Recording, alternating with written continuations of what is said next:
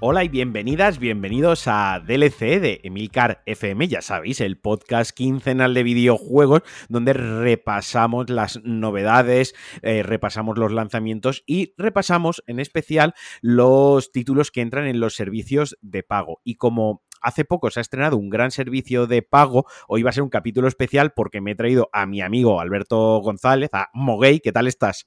Muy buenas, Alex, tío. Muchísimas gracias primero por invitarme y muchísimas gracias una vez más de contar conmigo en este podcast de, de videojuegos.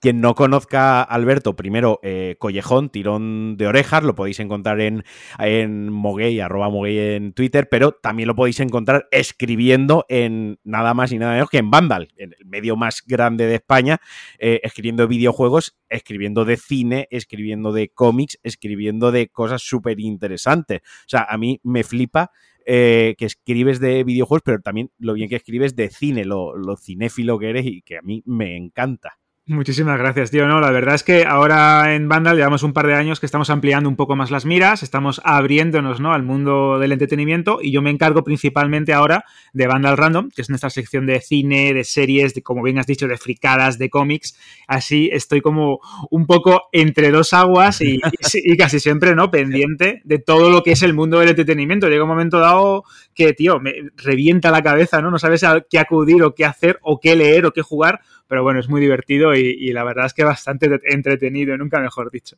Es que además, bueno, ah, de esto no va el programa, pero ahora que, que, sale con la conversación, el mundo del entretenimiento, como lo entendemos de videojuegos, cine, cultura pop en general, ¿no? Exacto. Cómics, novela gráfica, cada vez se está fusionando más y no es raro ver un videojuego de una serie, un cómic de una película y una película sobre un videojuego. Exacto, o incluso ya la locura máxima, ¿no? Como estos experimentos de Netflix en los que puedes decidir, ¿no? Dónde sí. quieres que vaya la trama, ¿no? Como el capítulo de Black Mirror o con los de El único superviviente estos, pues llega un momento en el que no sabes si estás jugando, si estás viendo algo, si es algo intermedio, bueno, incluso ahora Netflix, ¿no? Que también eh, regala videojuegos dentro de la suscripción, algunos títulos así un poquito más eh, perdidos o indie o incluso versiones de sus series como el juego de Stranger Things, de que hay de todo, correcto. exacto, es que hay de todo, es increíble, no, no, lo que nos falta es tiempo. No, no, eso eh, desde luego es el gran, el gran problema del primer mundo, lo vamos a coger así entre pinzas, ¿no? Es no tener tiempo para ver todas las series. A mí, no, yo tengo pensamiento intrusivo, tío. Me voy a morir sin haber leído, visto y jugado todo lo que quiero leer, ver y jugar en, eso es increíble. en, en la vida, tío. Eso también sea... me pasa, sí, sí, sí, totalmente. Dices, eh, al final siempre estoy viendo las mismas sagas o el mismo género, o las mismas películas, o siempre recurro a un actor y seguro que hay alguna película, algún libro, algún cómic, algo que está ahí por descubrir y que me fliparía, que me enamoraría seguro, pero soy tan perezoso o tengo tanto miedo de eh, malgastar el tiempo que al final eso. no lo haces. Claro, tío, eso me, me está pasando. Yo, yo, leo, yo leo mucha novela antigua, ¿no? Mucha, uh -huh. bueno, de hace dos siglos, tres siglos más o menos, incluso mucha, no, mucha literatura clásica, porque me gusta, pero sé que me estoy perdiendo mucha novela actual de, de, de, de géneros que me gustan, ¿no? Sí. Y, y, me da es, me da como ese síndrome de decir, joder, es que me voy a morir y no, no voy a, a, llegar a todo, porque además mis horas de leer también, por ejemplo, se las estoy quitando a algo que me encanta, que es el cómic, y es algo que me encanta, que es el manga, ¿no? Porque las horas de leer son las horas de leer, y al final el, el cómic y el manga, etc., etc., la novela gráfica, aunque tengamos el meme de que son dibujitos con texto, también estás leyendo, ¿no? Totalmente. Eh, y lo mismo me pasa con el cine y las series. Eh, joder, es que voy a ver una serie y son cuatro temporadas a diez capítulos 40 capítulos de 40 minutos, me estoy yendo a 30 horas, cuando en 30 horas me puedo ver 15 películas, entre 15 y 18 películas, ¿no? O sea, la obsesión llega hasta el punto en que tengo los números en la cabeza clarísimos. Sí, sí, sí, ¿no? Ya eh, empiezas, empiezas a pensar y decir, eh, me mm, invierto en una película de dos horas y media o me veo dos capítulos de esa serie que he empezado y que me gusta o prefiero relajarme estas dos horitas pues con un buen café, un buen té o una buena copa de lo que te guste, leyéndome este cómic que me compré hace un montón en tapa dura y que quiero disfrutarlo. No, mejor me pongo con el iPad y al final desperdices el tiempo. Te das cuenta de que ese día de, de, de placer, de, de, apertura de miras, de, verte una serie, una película, o leerte un buen libro o, o un buen manga o, o, un buen cómic, al final lo has desperdiciado y dices, madre mía. Y esto también nos pasa con los servicios de suscripción, ¿no? De, videojuegos. Sí. Que hay mucho, demasiado muchas veces, y a, y, y qué, a qué jugar, ¿no? O, o qué toco. Somos, somos tan, Alberto y yo somos tan buenos, en especial Alberto, que sin haber preparado lo que iba a ser la introducción del capítulo, hemos, eh, nos ha venido al pelo explicar de qué, de qué va la vaina, ¿no? Explicar de que llega PlayStation Plus Extra, de que incluye un montón de juegos y como no tenemos tiempo para jugarlos todos, os vamos a recomendar nuestros must que no tienen por qué ser los mejores, sino juegos que quizás incluso ni le prestaseis atención, o sí, y que debéis jugar. O sea, ¿has visto qué bien lo hemos hilado? Somos, somos increíble, tío. Tenemos una conexión, rollo. Eh, esto no se había hablado, ¿eh? Eh, sí, sí, sí, no, no. Estamos aquí totalmente sin cinturón, sin ningún tipo de guion, totalmente a pelo, ¿no? Eh, eh, haciendo una stand-up comedy, ¿no? Pero, pero con, videojuegos. Y la verdad es que creo que hemos, hemos hecho una presentación muy, muy, muy buena. Hemos hilado muy fino, tío. Hemos hilado muy fino lo que queremos que sea esto, porque lo estabas diciendo tú con el Game Pass, ya con todo lo que regala Epic, ya hemos llegado, y ahora con este PlayStation Plus Extra y Premium, ¿no? Que Premium además te entra todo el catálogo de, clásico, exactamente, clásico de PlayStation 1, 2 y PSP. Se han dejado PlayStation por ahí colgada a saber por qué, cosas de los japoneses. Pero yo me, o nosotros nos vamos a centrar en el extra, que al menos es el que yo voy a pillar, yo es el que tengo y es el que hay juegos actuales, ¿no? Títulos relativamente contemporáneos, lo podemos entender así. Pero como decía, con todo esto del Game Pass, la, la Epic Store Game, ya tenemos una sobrecarga de videojuegos que al menos a mí, Alberto, no sé si a ti te pasa ese síndrome que me está pasando como en la época de PlayStation 2 y los juegos pirateados, ¿no? Yo, yo, yo pirateaba torres enteras de juego y al final no jugaba ninguno. Jugaba dos horas a cada uno y no me acababa eh, ningún juego. Sí, eso, por ejemplo, yo lo comparo con el síndrome buffet, ¿no? Vas a un buffet libre, te entra todo, te entra todo por los ojos, empiezas a coger platos, empiezas a llenarte el plato, pruebas una cosa, pruebas otra y al final acabas como un poco hartado, ¿no? Ahí diciendo, madre mía, si es que... Pero que he comido que he comido. Exactamente, he comido macarrones, después los he dejado y me he tomado un plato de sushi que estaba muy malo, pero qué bueno estaba la carne a la parrilla y al final acabas como con una mezcla que, no le has sacado el verdadero jugo ni has aprovechado, ¿no? Lo que Deberías haberte centrado en la, carne a la parrilla, que te ha gustado mucho, y si no te quedabas con hueco, ya te ibas a las croquetas y esto, que también que no te han gustado tanto, pero estaban bien, y si ya aún después de eso te, tenía antojito de algo, pues el sushi malo, ¿no? Claro, ya dices, para rellenar un poco, ¿no? Para completar. Pues eso, vamos a elegir, vamos a elegir 10 juegos, hemos elegido, mejor dicho, 10 juegos cada uno dentro del catálogo. Algunos vamos a coincidir, yo ya sabía en cuál íbamos a coincidir cuando estaba preparando mi, lista. Yo personalmente me he cogido todo el catálogo y he hecho un filtro de 39 juegos y de esos 39 he extraído 10. Y luego al final del episodio, cuando ya acabemos de repasar en profundidad o en relativa profundidad estos 10 títulos, os recomendaremos otros tantos a cholón un poco, ¿no? Un poco ahí en plan de tampoco dejéis pasar esto por alto, que yo creo que os va a quedar un verano guapo si tenéis la suscripción de PlayStation Plus Extra y quien no la tenga, eh, probablemente quiera pillarse una Play 4 o una Play 5 para aprovecharla, aprovecharla también. Así que tampoco nos vamos a enrollar más y como Alberto es el invitado, obviamente va, le tengo que, tiene que empezar él por su Muchas gracias. Muchísimas gracias. Pues mira, la primera recomendación es un poco rara, pero es un juego que se llama Observer, ¿no? Que en la versión de PS Plus está como la remasterización que se llamó eh, System Redux y es un juego de eh, Blover Team, que es los ah, típicos autores polacos clasiquísimos de esos juegos de terror como Layers of Fear, em, la adaptación que hicieron del proyecto de la bruja de Blair, etcétera. Pero en esta ocasión si bien es cierto que, que, el terror está muy presente, porque sigue estando muy presente, lo lleva al mundo de la ciencia ficción cyberpunk.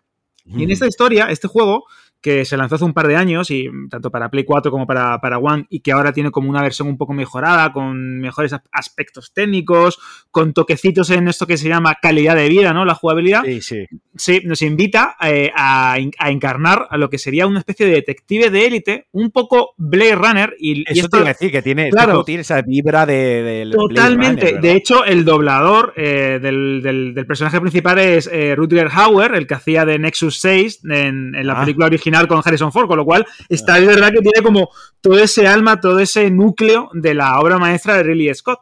Y es muy buena, es un juego muy bueno porque creo que esa mecánica que tiene tan particular de meterte en la mente de los sospechosos, que ya pueden estar vivos o muertos, que esto es una cosa muy curiosa, esa manera que tiene de ofrecerte las pistas y el siguiente paso para avanzar en el caso que estás trabajando o en la historia principal, mm, no sé, la verdad es que cuando lo probé por primera vez me, gustó, me pareció un juego bueno, pero como le suele pasar a este estudio, como que le faltaba algo, ¿no? Como que técnicamente a lo mejor te echaba un poquito para atrás, como que tenía algunos aspectos, tú sabes cómo van, que estos juegos son, o este, este equipo de desarrollo tienen a lo mejor ideas buenísimas, pero muchas veces como que no terminan de, de sacarle el partido suficiente, ¿verdad?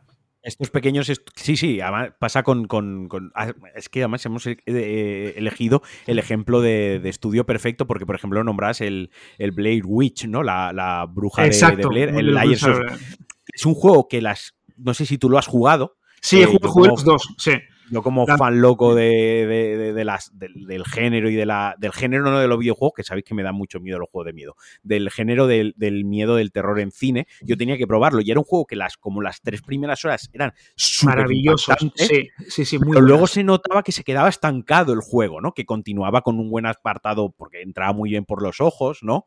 Pero como que se le acababan las ideas y, se quedaba ahí. Repetía, repetía mecánicas. sí, y pasa un poco como el de Medium de 2021 que ha sacado ¿no? Igual. Esta gente. Es lo mismo. Es un juego con muy buenas ideas, pero que se queda rápidamente atascado. Y creo que es de estos estudios que al final lo que, lo que necesitan es que una gran. realmente que tengan su primer proyecto con muchísima financiación, ¿no? Sí, un gran, exactamente, un, un, gran apoyo económico detrás y un buen director creativo, ¿no? Que les ayude. Sí a sacar el, máximo partido. Este Blover Team es el, típico estudio que si, bueno, no, iba a decir, si no lo compra Microsoft, no, porque esto creo que es de Tencent, si no me equivoco. Claro, de hecho, Sí, sí, sí. Pero, Están ahí con la supuesta, el supuesto trabajo de Silent Hill, que yo creo que puede ser el juego que los redima o que los consuma y lo suma por completo. Es un, es un regalo envenenado, pero de verdad que es, un estudio que creo que, tiene muy, muy, muy, mucho talento, o como que hay, es verdad que hay dos equipos, ¿no? O que dicen que tiene dos equipos, y que hay un equipo que funciona muy bien y otro que funciona un poco regular. Y a veces, solo con ver las primeras horas de sus videojuegos, a ver si es el equipo bueno o el equipo malo, ¿no? Exactamente, bueno, malo entre comillas, ¿no? Pero a lo mejor no menos bueno. El menos bueno que... El menos bueno, exacto. Yo ahora que estoy reconvirtiéndome a programador, ojalá acabase en un estudio como estos, programando videojuegos, Exactamente. el equipo menos bueno. Porque hay un trabajo detrás, ¿eh? Es verdad que... Es, la gente del equipo menos bueno es mil veces mejor que, la, mayoría de gente, ¿no? exacto, exacto. lo que hacen, digo. Pues de verdad que este juego recomendadísimo, sobre todo si os gusta este tema. Eh, dejaos llevar por la historia. No es especialmente largo, no es especialmente complicado, tampoco es un juego que te exija demasiado, ¿no? En mecánicas y que tenga que estar eh, constantemente no aprendiendo o retándote como, como jugador. Es un título narrativo que yo creo que es ideal para desconectar, ¿no? Entre tantas eh, producciones grandes o exactamente o entre juegos que te exigen mucho como un Elden Ring o, o, similar, creo que es ideal, ideal y es de esos juegos que enaltecen un poquito, ¿no? El, el, catálogo o incluso ya si te quieres tirar el moco, tu vida como jugador, porque puedes decir, pues te recomiendo, lo observe y la gente dirá, ¿este juego qué es, no? Sí, la verdad que está muy guay. Esto es un poco por, poner la, similitud, ¿no? Y que no se malinterprete. Es como cuando has visto Endgame y llevas un empacho de películas Marvel los últimos ocho años, ¿no? Eh, de macroproducciones chulísimas que te entran por los ojos, que has disfrutado en el cine, que has eh, visto cosas wikis en internet o lo que tú quieras, pero luego dices, no, pues ahora me apetece ver una pequeña producción, eh, no sé, eh, inglesa o alemana, ¿no? O algo, algo de, cine así coreano, ¿no? Pequeñito, más íntimo, eh, de una historia de detectives y tal, que se pase y ya está, ¿no? Me apetezará centrarme en esto. Y estos juegos vienen muy bien para lo que tú dices, después de meterle 150 horas a un Elden Ring, pues te metes un Observer que es más limitado en sus, en sus mecánicas, que es la parte buena, es que pues no tienes que aprender muchos controles y casi que te lleva de la mano el juego. La parte mala es que lo limita para aquellos que no vengan de juegazos como un Horizon, ¿no? De meterse en empacho con, con algún juego así muy grande y a lo mejor esto pues diga, eh, pues quiero hacer más cosas, pero que son siete, creo que estos son seis, siete horas. Sí, en siete, ocho horas, sí, sí, no, no, exactamente, es un juego ideal para eso, incluso si tenéis alguna pareja o alguien que no le terminan de entrar los videojuegos, pero le encantan las buenas historias o le gusta veros jugar, que esto también es, es, curioso, ya más allá del fenómeno YouTube o Twitch, pues yo creo que es un juego también ideal para esto, porque le puede enganchar la historia, le puede enganchar los giros de guion, le puede enganchar la ambientación. Y como es una ambientación también, y eso tú lo sabes, que se ha puesto muy de moda el tema eh, cyberpunk, el tema del retrofuturista, ¿no? Pues yo creo que, que, esto sí, de verdad que repito que es un juego ideal y que tienes que descargar sí o sí, ¿no?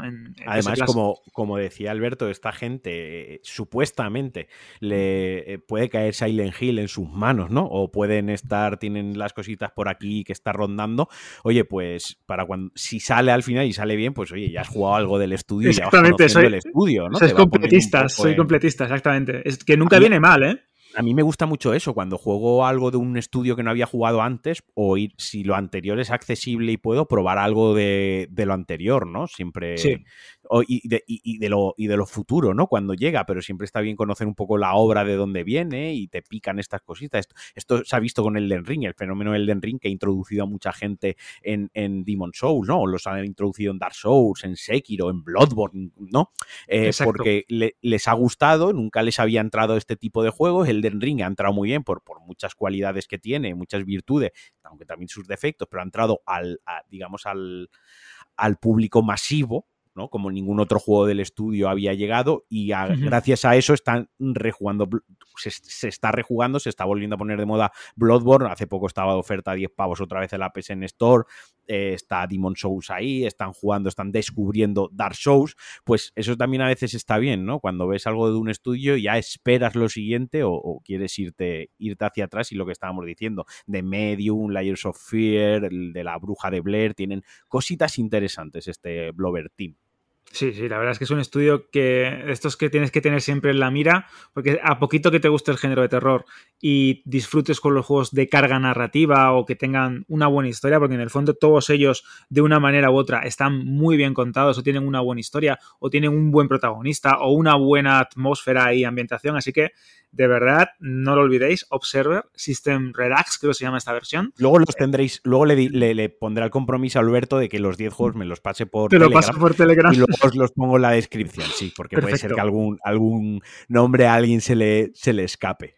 Genial, genial. Venga, ve, contándome que yo ya estoy nervioso por saber los tuyos, tío. El primero que yo he puesto es Alienation. Alienation, ah, Alienation de House Housemark, estudio que también tenéis dentro del catálogo de Returnal, el más reciente Returnal, que es el, su primer gran, gran proyecto donde al lanzarlo en exclusiva para PlayStation 5 a la semana o al mes y medio creo PlayStation 5 los compró, pero antes de esto Housemarker hacía este tipo de juegos de, de los Twins shooter, no sé cómo traducirlo al castellano. Los, sí, los, juegos de... doble palanca analógica, ¿no? O algo de eso. Que con, uno mueves a tu personaje, apuntas, ¿no? Y el otro, disparas a muerte. Con uno, te, mueves, la dirección donde te mueves, y el otro eh, seleccionas hacia dónde disparas. O sea que tú puedes estar con el stick izquierdo moviéndote hacia detrás mientras disparas en perpendicular eh, arriba a la derecha. Me estoy explicando como el putísimo culo, pero estos juegos que rozan el bullet hell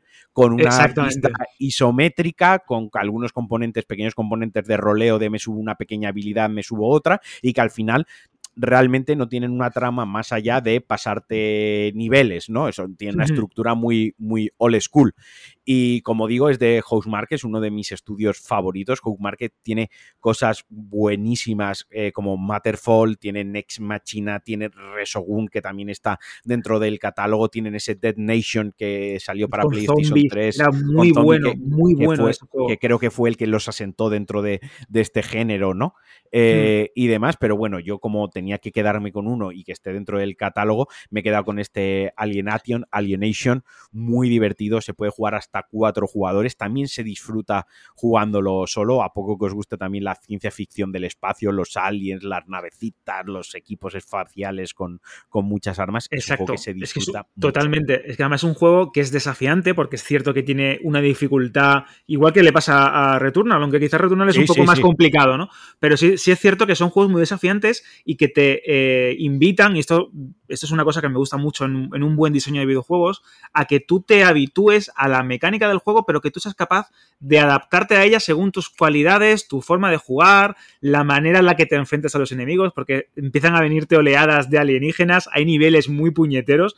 Eh, la verdad es que es un juego muy bueno y que, como bien has dicho, tiene un componente cooperativo también muy interesante, porque todos estos juegos, jugarlos con alguien es como retro mm, viajar al pasado, ¿no? Y volver a un contra, volver a esos juegos shooter de, de, de, rancio abolengo, podríamos decir, ¿no?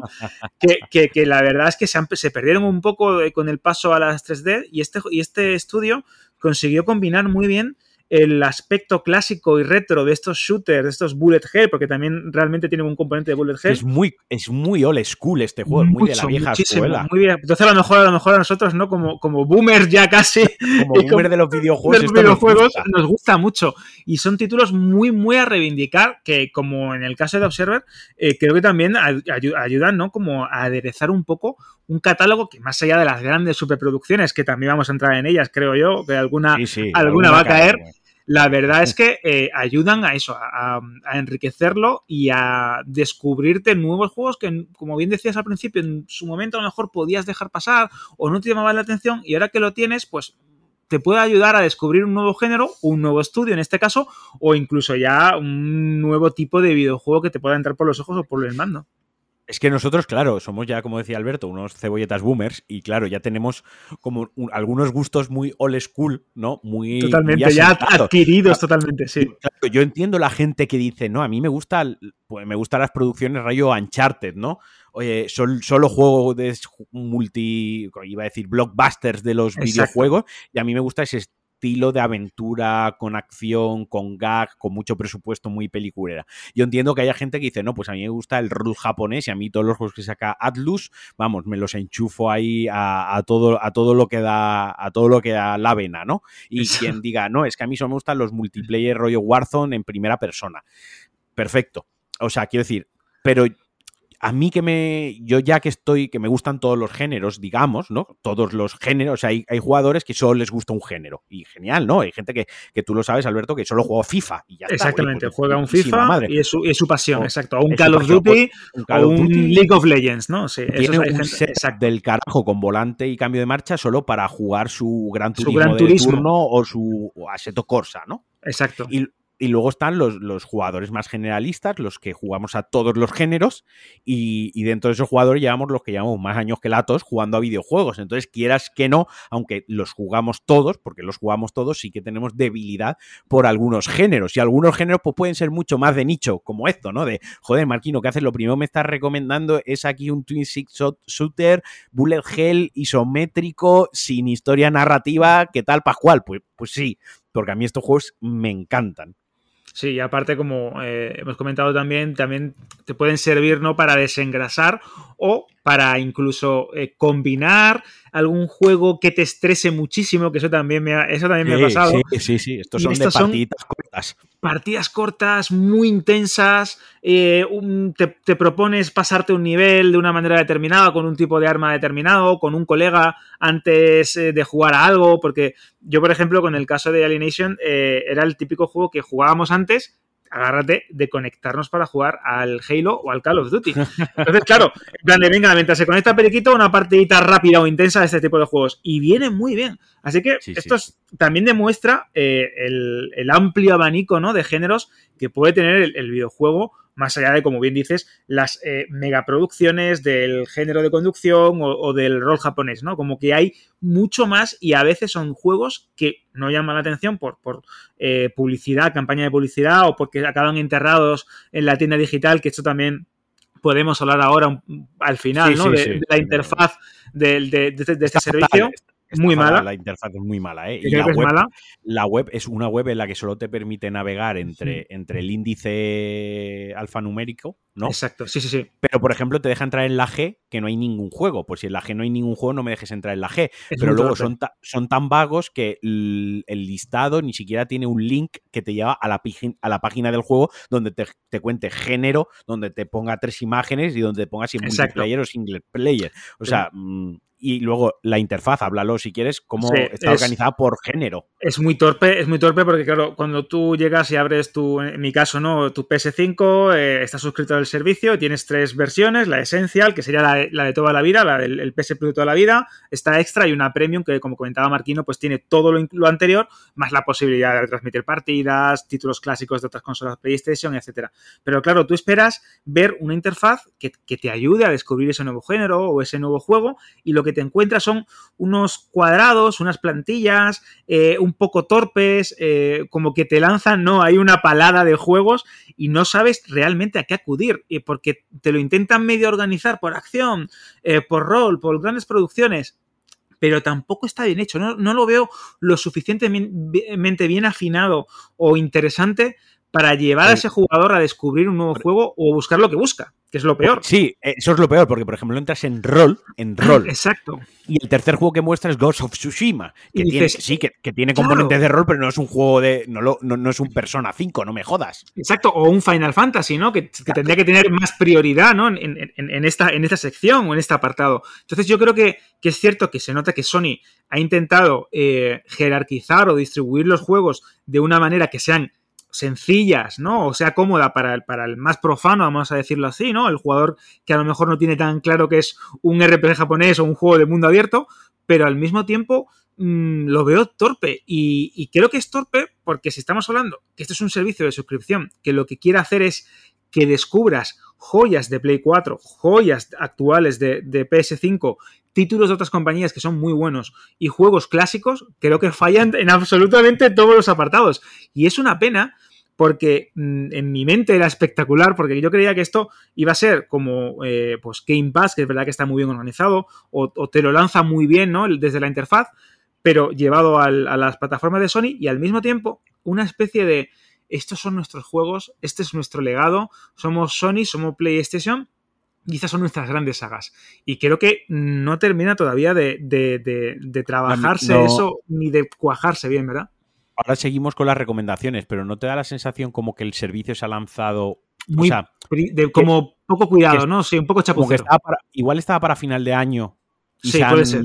Por, X motivos de la industria, ya sabemos cómo van los trimestres, los inversores, la competencia, el verano que venían sin. No tienen nada gordo, gordo, gordo, creo que ahora de cabeza para el verano, eh, ningún exclusivo, nada que venda consola, y que a lo mejor lo hayan precipitado y lo hayan lanzado en plan la fase beta que tenían ellos para trastear a ver qué tal iba el servicio. Porque una cosa, hay un error que es que tú cada vez que te descargas un juego de este PlayStation Plus Extra, te llega un email como si lo hubieses comprado a coste cero.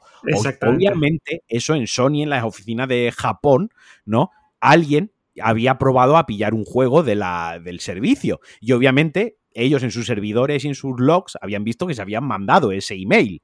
O sea, eso, esa trazabilidad ellos lo tenían y aún así lo han dejado. O sea, porque a lo mejor, pues yo creo, me da la sensación, tío, que se lanza como que esto es una beta, o sea, una beta en el sentido interfaz, una beta en el, en el sentido de funcionamiento mm. interno de la plataforma, no de los juegos que hay, por supuesto. Sí, yo también creo que se lleva razón. Es decir, es un servicio que creo que tiene un núcleo claro, que tiene una buena idea, pero que este, estas primeras semanas eh, deja que desear en el sentido de lo, que sería la experiencia de, usuario. exacto. La UX. Este. exactamente, y tú ya lo tienes que saber mejor que nadie porque ya estás dentro, ¿no? La, user experience. Exactamente, dentro, dentro del sistema. Porque claro, cuando tú te suscribes a esto y enciendes tu consola o tu Play 4 o tu Play 5 y empiezas a descubrir juegos o te metes en la interfaz, es que no te anima a nada, no te, no te invita a, pasar rato, simplemente navegas, no sabes si estás dentro de, lo que sería la tienda, la PS Store. Eh, creo que a veces incluso falla a la hora de llevarte a la página de producto, porque hay juegos que están muy bien tratados y que tienen sus trailers, sus imágenes, su, su buena descripción, pero otros están más torpes. También supongo que también dependerá, ¿no? De, la compañía y de, cómo eh, mandan a Sony el, tema de la hipnosis o, de los datos técnicos de cada videojuego, pero creo que tendrían que dividirlo de otra manera, eh, buscar algo más eh, parecido a lo que podríamos llamar un servicio de vídeo bajo demanda, es decir, como Netflix o, Prime Video o, o, incluso HBO, que es verdad que HBO sigue siendo la que está ahí más apartada, la que no termina de cuajar todavía en cuanto a, visibilidad o a, presentación de, contenido, pero sí es cierto, cuando tú entras tienes tus buenas jerarquizaciones, tienes tu Warner, eh, Cartoon Network, DC, pues aquí tenía que ser más o menos igual. Juegos de Sony PlayStation Studios, juegos de no sé qué, eh, o como hace Filming, me apetece algo cortito y ligero, pum, y te encuentras un montón de juegos arcade. Me apetece algo intenso y profundo. una, cosa, una cosa que tiene mm. Filming, a mí me encanta. Eso es buenísimo, ¿eh? de momento solo hemos recomendado dos juegos y hemos hablado de muchas cosas. Una cosa que me gusta mucho de Filming es que está por colecciones. Y, por ejemplo, hay una, como tú muy bien dices, hay una que es menos de 90 minutos. Son películas de diversos géneros, o, eh, orígenes, eh, directores, etc, etc, que duran menos de 90 minutos. Oye, pues mm. eso a mí me encanta. Es una, buena, es una buena manera de descubrir catálogo, una buena manera de, como comentábamos al principio ¿no? del, programa, de ayudarte a rentabilizar o a economizar al máximo el tiempo libre del que disponemos. Y creo que eso, al fin y al cabo, también ayuda a que cuando tú estés jugando o estés suscrito, nunca mejor dicho, a un servicio de este estilo en el mundo del videojuego, ese dinero que estás pagando mensualmente, trimestralmente o anualmente, verdaderamente repercuta en ti y digas, ostras, pues esto creo que es un valor añadido a todo este catálogo y a toda este, esta, esta abrumadora cantidad de videojuegos. Me está ayudando a sacarle partido a esa suscripción que tengo. Y creo que es el gran fallo especialmente de, este PS Plus y creo que también, en menor medida, pero creo que también de, Game Pass. Sí, Game Pass también cuando entras, yo lo tengo abierto en el PC porque yo soy usuario de PC y aún así en PC lo mismo, no hay un listado de juegos como tal, te tienes que ir bajo y están por género, ¿no? Y a mí, a mí eso de que me los listen por género, género ellos, ¿no? Me, me da un poco, no acaba de gustar. También entiendo que muchas veces quizás tú y yo todo esto lo estamos viendo como unos eh, hard users, ¿no? No vamos a decir hardcore gamers porque eso es, horrible en sí. Es muy feo. Es muy feo la, etiqueta y además es como que denosta al que no juega tanto. Más hard user, ¿no? Muy usuario de videojuegos desde hace mucho tiempo. Que a mí que ya me organicen ellos por, por género, a mí no me acaba de gustar, porque a lo mejor lo que ellos están metiendo en simulación yo me lo metería en estrategia y lo que ellos han metido en estrategia yo a lo mejor, no lo sé, me lo invento, lo metería en puzzle, ¿no? Por ejemplo. Eh, Entonces, me gusta más que me los listen pues de orden alfabético directamente, que yo sepa el juego que quiero ir y que luego sí tengan una main page que me muestre las, lo que acaba de entrar hoy y lo que más se está jugando, que eso es muy interesante, ¿no? Lo que más se está descargando. eso también es bueno porque, claro, igual que todo lo hace Netflix o todo lo hace una plataforma de estas de vídeo bajo demanda o de streaming, eso también estaría muy bien que te pusieran los más descargados o los más jugados por tus amigos. También puede ser algo interesante, porque te puede ayudar a, si es un juego multijugador, claro, eh, pues mira, pues me lo bajo porque está jugando mi amigo, está jugando Marquino, está jugando eh, tal. Digo, pues creo que eso a mí me invitaría también, pues, o a lanzarme a un género que, del que no soy especialmente jugador, como el tema de los eh, juegos multijugador, que es que es algo que, sí, que de vez en cuando juego, pero no es algo que me, que me, invite, pero si veo que hay un contacto de mi lista de jugadores que, que lo está jugando o que incluso lo está retransmitiendo, pues a lo mejor entro por vereda y a lo mejor caigo. Yo soy mucho cuando se lanza un juego, me voy a la PlayStation, a la lista de, contactos y a ver si cuánta gente lo está jugando. Que yo me sirve como también como muy termómetro. Es un termómetro de la actualidad, exacto. Más bueno o no, pero si este lanzamiento lo están jugando 60 de mis 120 contactos, digo, coño, Ostras, es el 50%. Sin embargo, lo están jugando 4, digo, vale, esto ya más o menos me imaginaba que estos 4 lo iban a, jugar, ¿no? Me pasa exacto. vuelvo a Enden Ring, cuando se lanzó Enden Ring tenía todo, prácticamente toda la gente conectada en la PlayStation PlayStation estaba jugando a lo mismo, ¿no? Es como, pues vaya, eh, esto ha llegado, esto ha calado, ¿no? Eh, y está guay ver a lo que está jugando otra gente porque a lo mejor te ayuda a animarte o a decantarte por algo que no tenías del todo claro. Sí, sí, sí, ayuda muchísimo y aparte también te, eh, se fomenta ese sentimiento de comunidad que creo que también es importante dentro de una plataforma que a lo mejor está muy jerarquizada, muy estructurada, como en el caso de, de PlayStation, que cuando se lance un videojuego en este servicio, sepas qué comunidad de jugadores recurrente puede haber. No sé si en un futuro eh, algún título multijugador importante o incluso de la propia Sony, quién sabe, ¿no? Si ese eh, The Last of Us multijugador acabará eh, llegando aquí a este servicio, pues estaría bien, ¿no? Que, que, esto se vaya puliendo. También es verdad que es un, es un servicio que se acaba de lanzar, que apenas tiene días, que creo que va a ir avanzando poco a poco y que se va a convertir en cierta medida en el núcleo absoluto de lo que podríamos considerar eh, las suscripciones de Sony en, en, consolas PlayStation. Eso se va a convertir en el, en el, eje. Igual que tendremos Essential, ¿no? Como, como la base, como el entry level, este extra se va a convertir en el servicio que todo jugador de PlayStation, de una manera u otra, ya sea por periodos cortos o concretos de, suscripción o por eh, suscripciones y pagos recurrentes eh, o abonos y membresías ya totalmente extendidas y asimiladas en el mundo de la consola, se va a convertir en aquello que casi todos los jugadores van a pagar porque ya no solo se van a encontrar con juegos de catálogo, sino con futuros lanzamientos, porque este Stray, el del juego del gato, el gato Cyberpunk, se va a lanzar en este servicio. Así que, ojo, ojo con esto, ¿eh? Sí, sí, sí, sí, totalmente de acuerdo. Oye, ¿cuál es tu siguiente recomendación? bueno, te toca a ti. Me toca a mí. Mi siguiente recomendación es para mí uno de los títulos con los que más he disfrutado en estos últimos dos o tres años, que es Control. Ah, era, mi siguiente también, mira. Qué bueno, pues mira, vamos a hablar de él porque, ya lo tenemos. porque es un juego que, tú sabes, Martino, que me flipa Remedy, eh, me encanta Remedy, disfruté con los Max Payne, eh, Alan Wake posiblemente sea uno de mis 10 juegos preferidos de la historia. A nivel argumental, me sigue pareciendo una flipada impresionante. A nivel técnico, incluso con esta nueva remasterización que sacaron, me, sigue, me sigue enamorando. Quiero que tiene, quiero que tiene algo. a la remasterización, yo lo único que le echo en cara pero claro, una remasterización es El aspecto del. No, no que no puliesen un, no puliesen un poquito el, el control. Sí, es verdad, que, sigue siendo un poco más tosco.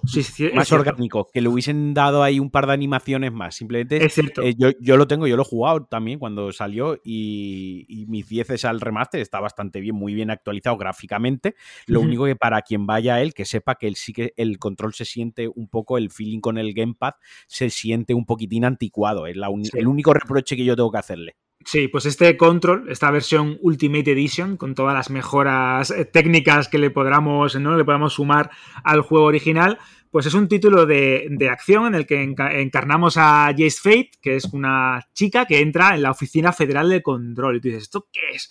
Pues es como una especie de policía, una especie de FBI que se encarga de controlar y de vigilar todos los aspectos paranormales que os podéis imaginar. Y claro, este, esa entrada, seguro que la recuerdas, en el que vas entrando a las oficinas, te sale un tío que está limpiando, te dice, sí, sí, por, ese pasillo, empiezas a meterte en una situación muy incómoda, te vas eh, metiendo y nunca mejor dicho, en esas eh, oficinas, en esa base, vas descendiendo y te encuentras una de las mejores historias con toques de una ficción que exactamente con toques de terror cósmico, con guiños a Alan Wake, con guiños a toda esa es el, claro, el mismo, universo. exactamente. Toda esa historia, una historia muy elaborada, muy bien contada. Y claro, si la ambientación mola porque es terrorífica y al mismo tiempo sobrenatural, porque es como el hijo bastardo de un Max Payne y un juego ¿no? de, de, Expediente X. Te iba a decir, claro. si, te, si te mola Expediente X, te gusta Fringe por ejemplo. Exactamente, muy bien eh, tirado eso. Tienes casi medio, casi, medio juego hecho, ¿no? Vas a entrar, sí sí. Ese, ese, expediente X, ese, ese fringe, ese tipo de, de ciencia ficción medio cósmica, alternativa, de planos, ¿no?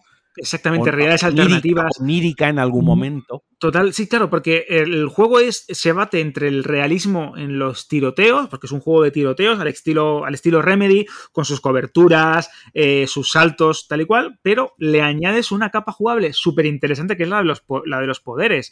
Y te vas encontrando que puedes eh, llevar a los enemigos como si fueses un Jedi, ¿no? De un lado para otro, que añades ralentizaciones de tiempo. Eso es el tiempo bala clásico de Remedy, pero con un girito es todo lo que eh, vimos en, Quantum Break, que, era también un, juego muy bueno. Sí, sí, y que, pero Remedy, que esto eh, eh, Control la, ha servido trayéndole un poco y haciendo el chiste malo de. se ha redimido de Break, que era un juego bueno, pero que fue castigado.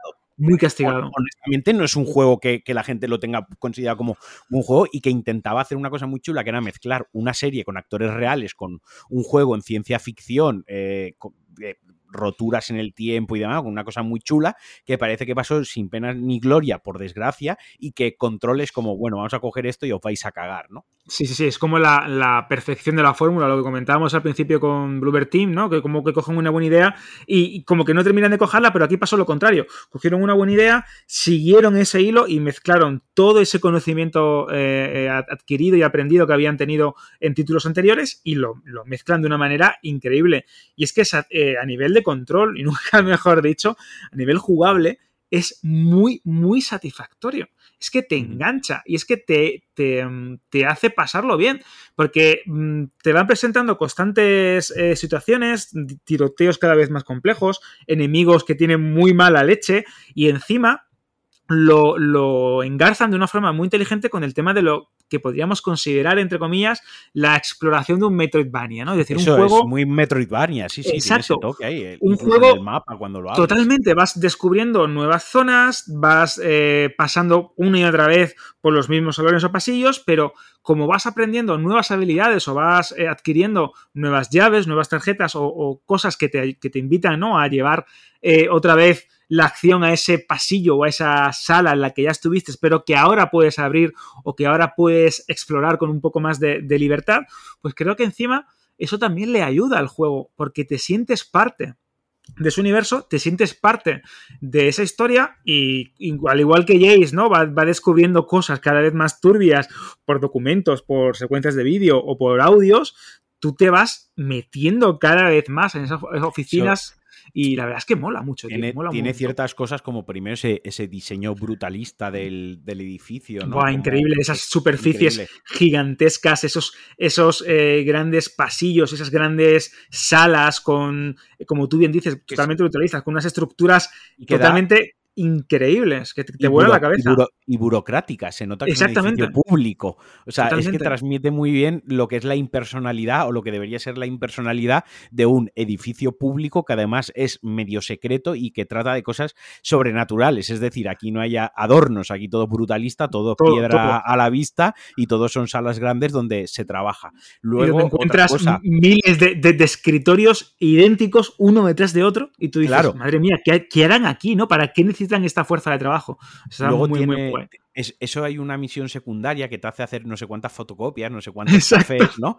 Luego tiene una cosa muy buena, que hay muchas misiones secundarias que te aportan ciertas perks, porque una cosa muy guay que tiene del arma, tu arma, cada vez que cambias entre pistola, eh, escopeta, metralleta, por poner un ejemplo, eh, lo que cambia realmente es el arma con un efecto muy chulo, ¿no? Es como que tienes un, un accesorio que es el arma, pero que adquiere diferentes formas en función de cómo vas a disparar, ¿no? No, no cambias de arma, no esconde una y saca otra, eso está muy chulo.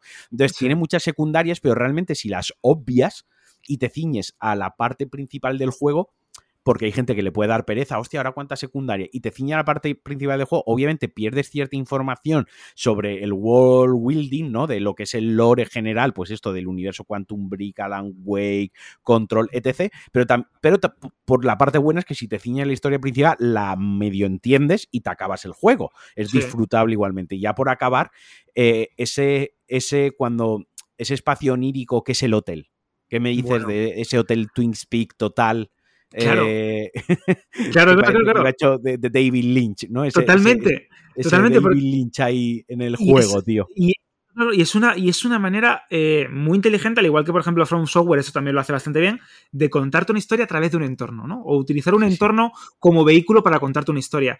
Que es, verdad que, hay una alta carga narrativa, que es muy cinematográfico, incluso también podríamos decir eh, televisivo, ¿no? Como una buena serie, porque está muy bien eh, como en episodios o en grandes capítulos, pero ese momento y esa forma que tiene el juego de sorprenderte y llevarte a nuevas capas de misterio y al igual que estás descubriendo plantas o, eh, partes del edificio a descubrir nuevos aspectos de la trama, me parece totalmente increíble. Es que es un juego muy recomendable y que en Play 5, por ejemplo en esta versión, se ve de narices, tiene vamos, efectos gráficos que todavía no he llegado a ver en ningún otro juego. Y para los frikis del modo foto, tiene un modo foto impresionante. Impresionante. Yo tengo una carpeta que si no ocupa como 4 gigas de, control. Eh, un juego que, aparte, la propia Remedy creo que no se esperaba el éxito, tanto es así que se lanzó el juego, pero luego ha ido teniendo revisiones, eh, eh, versiones de nueva generación con ray tracing, que aprovechan el DualSense. O sea, lo podéis jugar en PlayStation 4, pero quien lo juegue en PlayStation 5 además tiene como, como ciertos profits por jugar a la versión de nueva generación. Ellos mismos se cuidaron de ir manteniendo el juego y de ir adaptándolo. Es un juego que hasta se puede jugar en Switch a través de la nube. Quiero decir, lo han puesto todo, han, intentado que el juego se juegue en todas partes. Exacto, tienes todas las facilidades para disfrutarlo, ya sea que estés suscrito al servicio, eh, lo veas de oferta, porque es un juego que suelen poner bastante de oferta en PlayStation Plus también, ahí con descuentos. Si no quieres suscribirte pero te apetece jugar, te lo pones, porque es de verdad que al igual que comentábamos que hay juegos que gusta verlos o que son cortitos y ayudan a, aderezarte un poquito tu vida gamer, ¿no? Pues en este caso es uno de esos juegos que creo que van a tener una importancia capital cuando pasen los años y veamos el, el, backtracking, exactamente la retrospectiva, eh, digamos, ostras, este juego es que añadió efectos sobrenaturales, añadió no sé qué, eh, una buena historia, un no sé qué, y a raíz de este título... Y tenía clase, tenía gusto, mucha, como te lo, presenta, todo. Porque Remedy en eso se nota muchísimo y, que sabe muy bien ¿no? cómo eh, elaborar un buen diseño de producción y cómo envolver una buena propuesta jugable. Pues ahora yo voy a pasar al siguiente mío, ¿vale? Que este igual sí que no te lo esperas. Ay, qué nervios. Volviendo, volviendo a lo de los gustos más old school, ¿no? Y a los años que llevamos como jugador, yo no puedo, no puedo sentir más que debilidad hacia Dead, Dead Cells. Dead Cells, que es un roguelite, eh, que a mí me encanta el género roguelite, que además tiene componente Metroidvania, se juega en 2D con pixel, o sea, tiene pixel art, tiene roguelite, tiene Metroidvania, o sea, tiene todo lo que a mí, a mí me gusta, ¿no? Un juego que se lanzó en 2018, que también es un juego que se puede jugar hasta en iOS, o sea, que no, no esperéis es un juego indie, es un juego de acción indie, un roguelite, como digo, el género, por aquí no lo conozca a estas alturas, pues bueno, mueres, o sea, tú empiezas una run, eh, habitualmente en este juego pasa, eh, el escenario se genera proceduralmente, ¿no? Tiene pues el mismo tipo de mazmorras o de, o de salas, pero de en diferente orden y diferente manera, ¿no? En la sala de los pinchos, pues en lugar de tener los pinchos a los laterales, la tira arriba y abajo, y en lugar de ser la tercera sala, es la octava, ¿no? Pero bueno, más o menos no se sale de esa estructura que tú vas jugando, vas adquiriendo a ver hasta dónde llegas de la partida y cuando mueres te quedas con unas hay algunas cosas, algunas perk o algunas skills se mantienen para tu siguiente partida y otras que las pierdes permanentemente, ¿no? Y a base de ese intentar conseguir, mantener y volver a intentar, pues cada vez eres más poderoso y llegas al, al final del juego, ¿no? Entonces yo recomiendo, pues en esta línea, porque hay otros de este género, luego los nombraremos por encima, pero si me tuviese que quedar con uno de todo el catálogo, yo me quedo con Dead Cells, ya digo, es un juego indie, no os esperéis un, gran, un gran despliegue de medios, pero es un juego bastante adictivo, un juego de partidita rápida de 5 minutos, que a lo mejor son 20 si se me da muy bien, o son 3 y he hecho varias seguidas, y que, y que le deis un le deis un tiento. Yo no sé si Alberto, si lo conoces, bueno, conocerlo lo conocerás, no sé si lo has probado. Llegué, a jugar, llegué a jugar, es, cierto que a mí es un género que, a veces amo y a veces odio, ¿no? depende de cómo, de cómo me levante. Porque, está muy saturado también. Muy saturado, porque a, veces eh, eh, es cierto que, pasa que, ves un, pantallazo, ves un tráiler, eh, lees las impresiones de un amigo, de un colega de la prensa y de repente te encuentras que este juego te puede gustar, que lo tiene todo, lo pruebas y no termina de engancharte. Pero con Death Cell sí me pasó, porque como era una especie de Dark Souls, ¿no? Entre comillas, llevado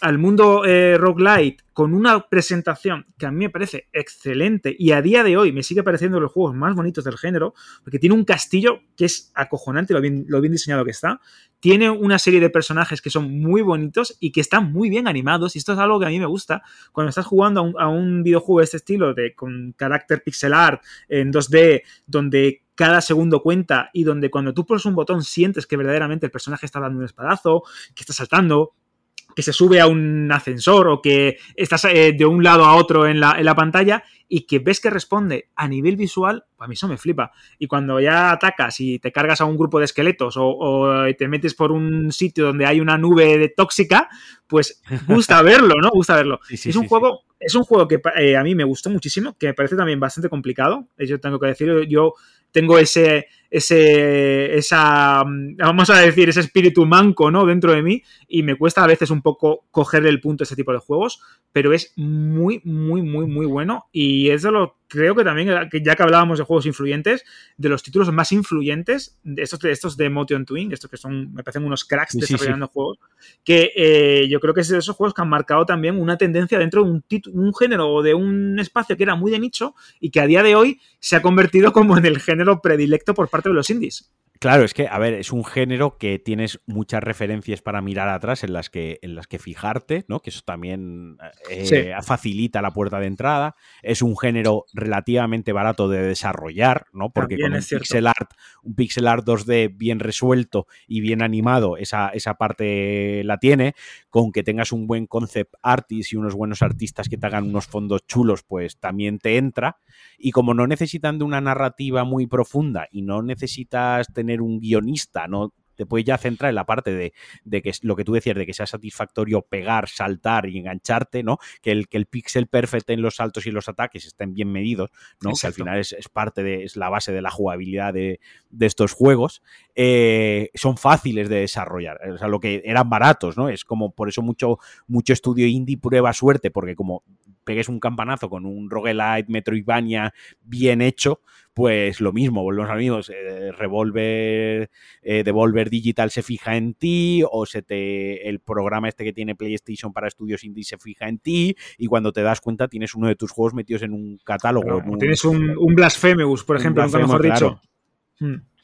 De hecho, de hecho, ya hilando, si me permites, voy a con, el, con el siguiente, porque estábamos hablando de roguelite y yo te voy a llevar también una especie de roguelite, pero en el espacio, que es Everspace. no sé si ah. claro. Lo, tenía en la lista para luego, en los, ¿Eh? Sí, sí, sí, sí. Es un juego que eh, de Rockfish Game que yo pude jugar en la versión hiper mega preliminar allá por el 2017-2018 que se lanzó en, el programa este de Game Preview de, de, Xbox. Lo jugué ahí me pareció un título muy, muy, muy divertido y luego pues, pues he ido probando ¿no? las diferentes versiones, las diferentes actualizaciones y, revoluciones del concepto, porque estos, estos tíos, igual que comentabas antes de, dar soporte a un juego, en el caso de Everspace también ha pasado, han ido perfilando, ¿no? mejorando la fórmula.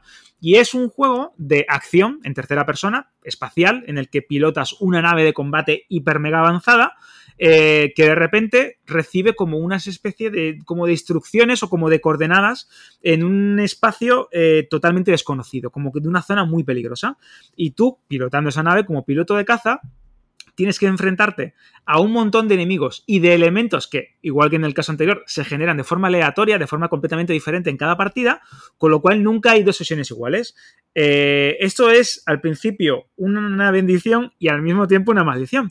¿Por qué? porque tienes que estar constantemente reaprendiendo lo que el juego te va lanzando. Es decir, eh, manejar un tipo de arma, manejar un tipo de situación, cómo el, esquivar a una mina que te encuentres en una ruina, cómo hacer frente a una serie de piratas espaciales. No sé, es un juego de duelos espaciales, de supervivencia espacial, que está muy, muy, muy, muy bien hecho y que encima eh, tiene ese componente roguelite de que si te matan, pues todo lo que has aprendido, todo lo que has adquirido, todas esas mejoras que has ido generando en tu nave o añadiendo en tu nave, pues muchas de ellas la vas a, la vas a perder y estás totalmente obligado a volver a empezar desde el principio y a buscarte otra vez las habichuelas para seguir avanzando.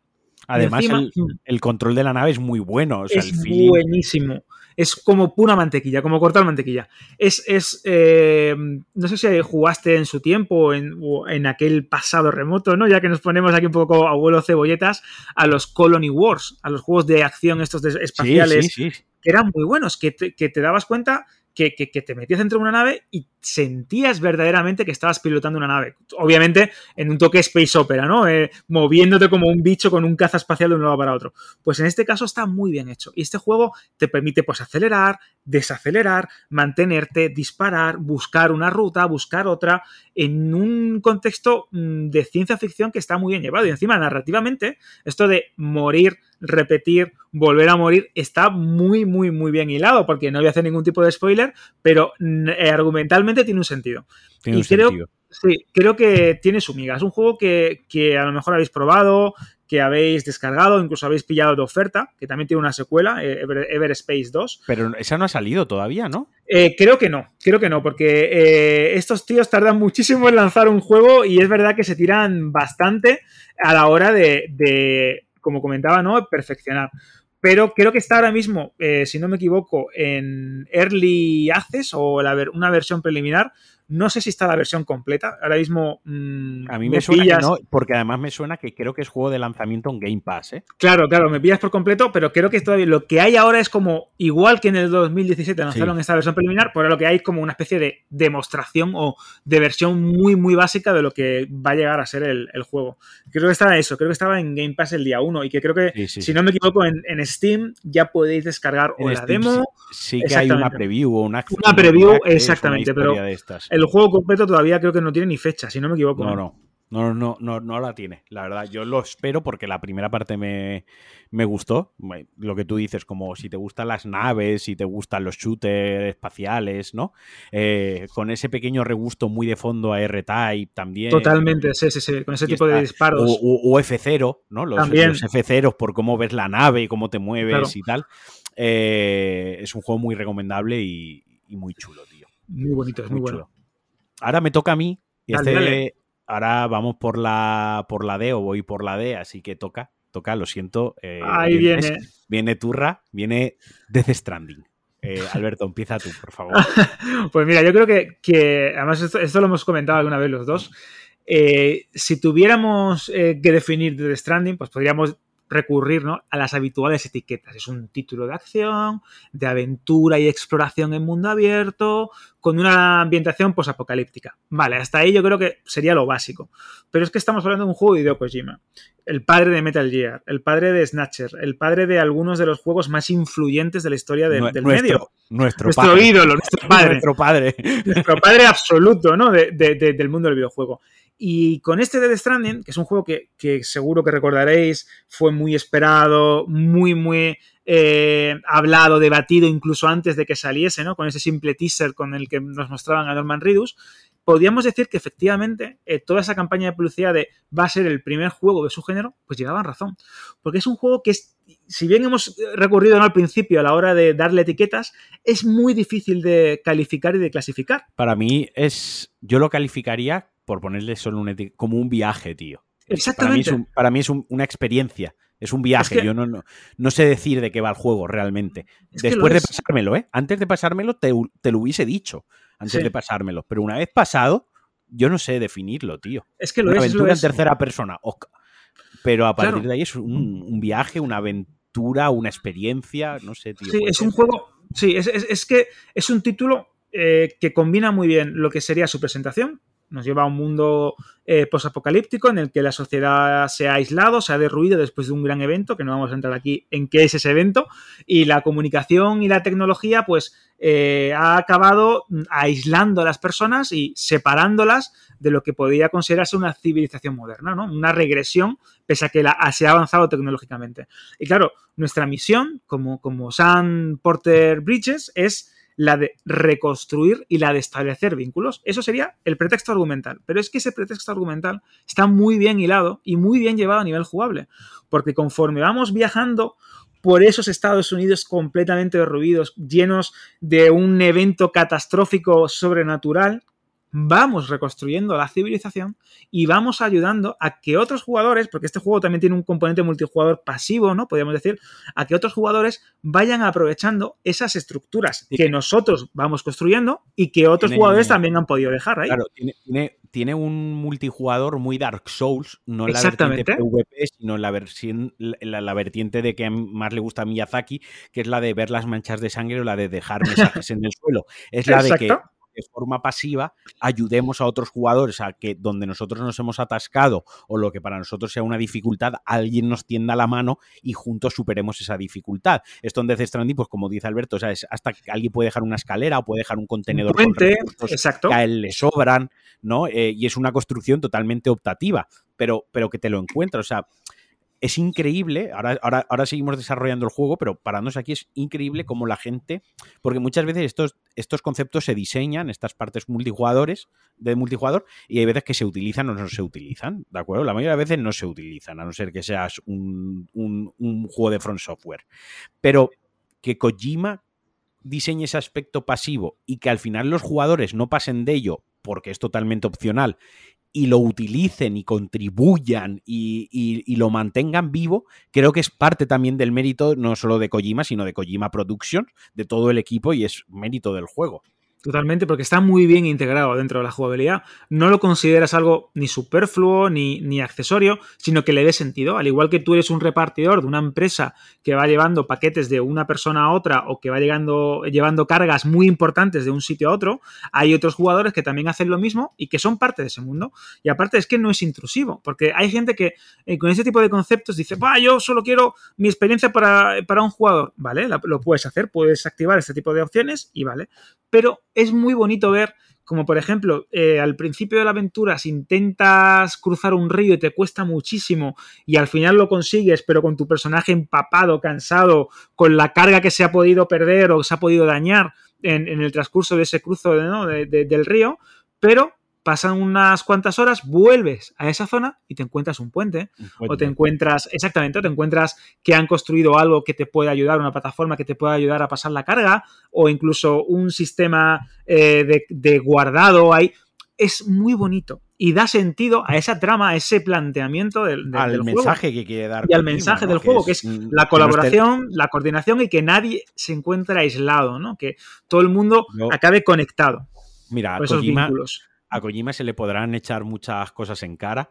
Se le podrá reprochar que, que hay gente que diga esto no es un juego, es una película, o que ha aburrido esto de llevar paquetes, ¿no? Igual que tiene juegos mejores y tiene juegos peores, como todo autor, porque al final Kojima hace juegos de autor.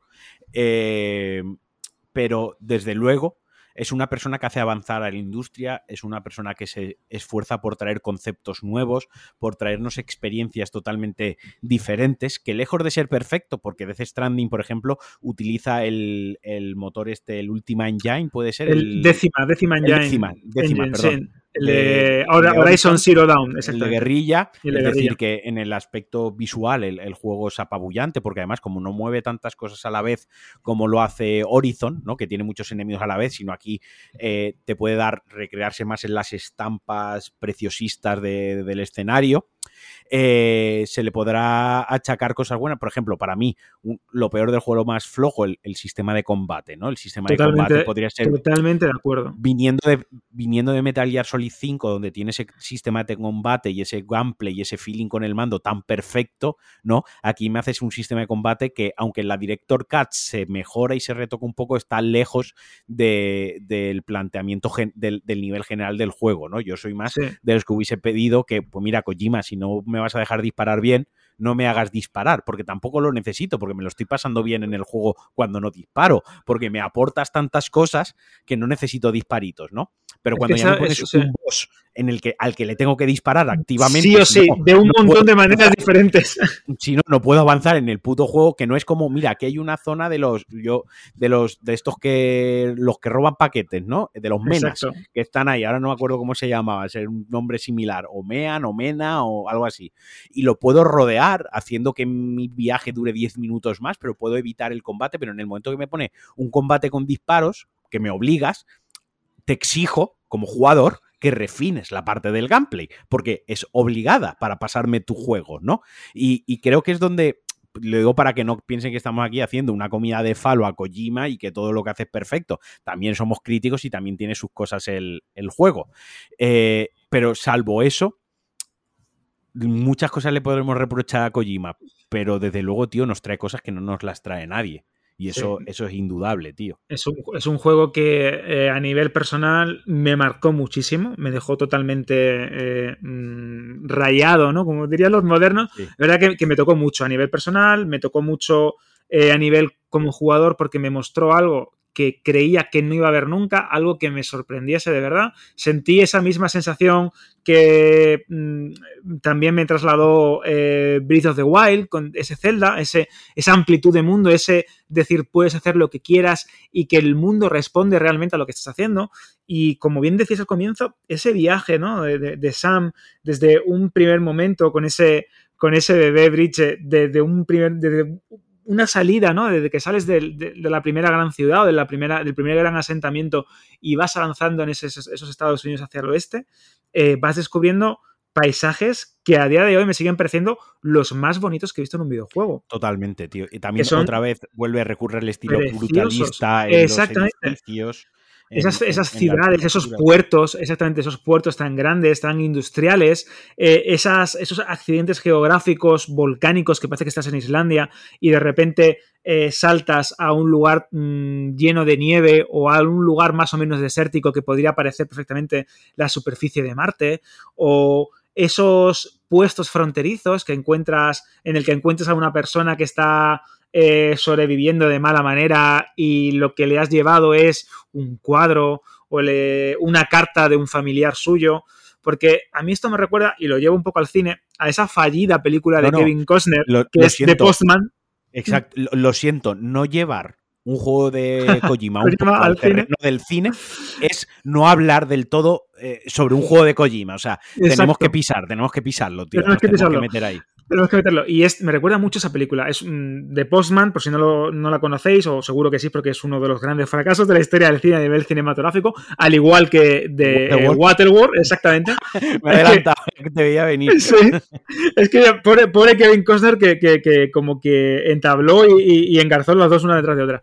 Pues esta película es una, una idea cojonuda, una idea muy buena, porque lleva ese espíritu tan norteamericano de que no hay nada más sagrado que el correo o nada más sagrado que un paquete a nivel personal, ¿no? Como ese mm, principio de la privacidad absoluta, ¿no? Pues aquí esto, esto está. Y esto se lleva muy bien, porque tú te acabas convirtiendo como en el, en el ungido de la civilización, en la persona que está reconstruyendo los Estados Unidos, una sola persona uniendo a todo el mundo a través de objetos, a través de historias, a través de darle otra vez la comunicación. Joder, esto es profundo y es muy interesante, ¿eh? Y el juego lo hace muy bien.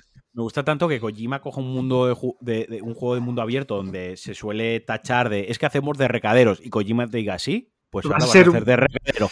¿No querías caldo? Toma dos tazas. Toma dos recadero. Así nadie me va a decir que, estoy, que, el juego es de hacer de recadero. Pues, pues sí, de eso va el juego, claro. Exactamente. y luego. entendido, campeón. Lo has clavado. De hecho, eh, fíjate si fue. Porque eso también se le, se le suele eh, criticar mucho. Es que Kojima siempre lo vendéis como un iluminado. Ya, ya. El juego sale en noviembre del 2019 y te habla de un mundo posapocalíptico donde nada más que hay repartidores por las calles. Llega la pandemia de coronavirus en, en marzo y no, pasa eso.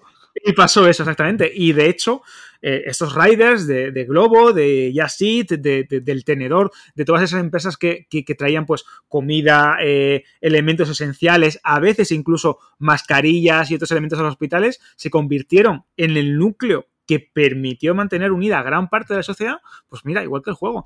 Una vez más, Kojima se adelantó a los acontecimientos, igual que lo hizo con Metal Gear Solid, etcétera, con la comunicación, con el tema de la de la genética, con el tema de la manipulación y los fake news, ¿no? En el caso de Metal Gear Solid 2. Sí, sí, sí, es que el, tío, es verdad que, tiene muy buenas ideas, a veces, como bien dices, la caga, otras veces las mm, clava y las ejemplifica perfecta en un, videojuego, y en este caso lo volvió a hacer. Por ejemplo, estos días ah, está habiendo cierto hate porque Kojima se ha puesto a ver The Voice y ha dicho que él tenía, él tenía un proyecto en mente, una idea que era muy similar a The Voice, y la desechó, ¿no?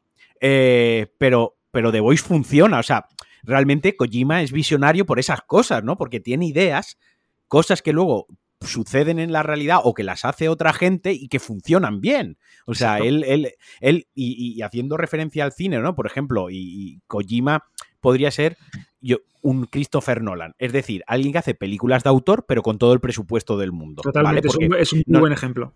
No nos, olvidemos que Kojima Production es un estudio indie. No nos olvidemos que si nos vamos a, la, digamos, a la definición eh, ética o moral o, más filosófica de producto indie, pues Death Stranding lo es y Kojima Production es un equipo indie, pero obviamente no es el equipo indie que empiezan tres estudiantes de la carrera, cada uno desde su casa, eh, echándolo horas extra. Es con todo el dinero que tiene Kojima ya suyo y con toda la financiación que encuentra, que es mucha.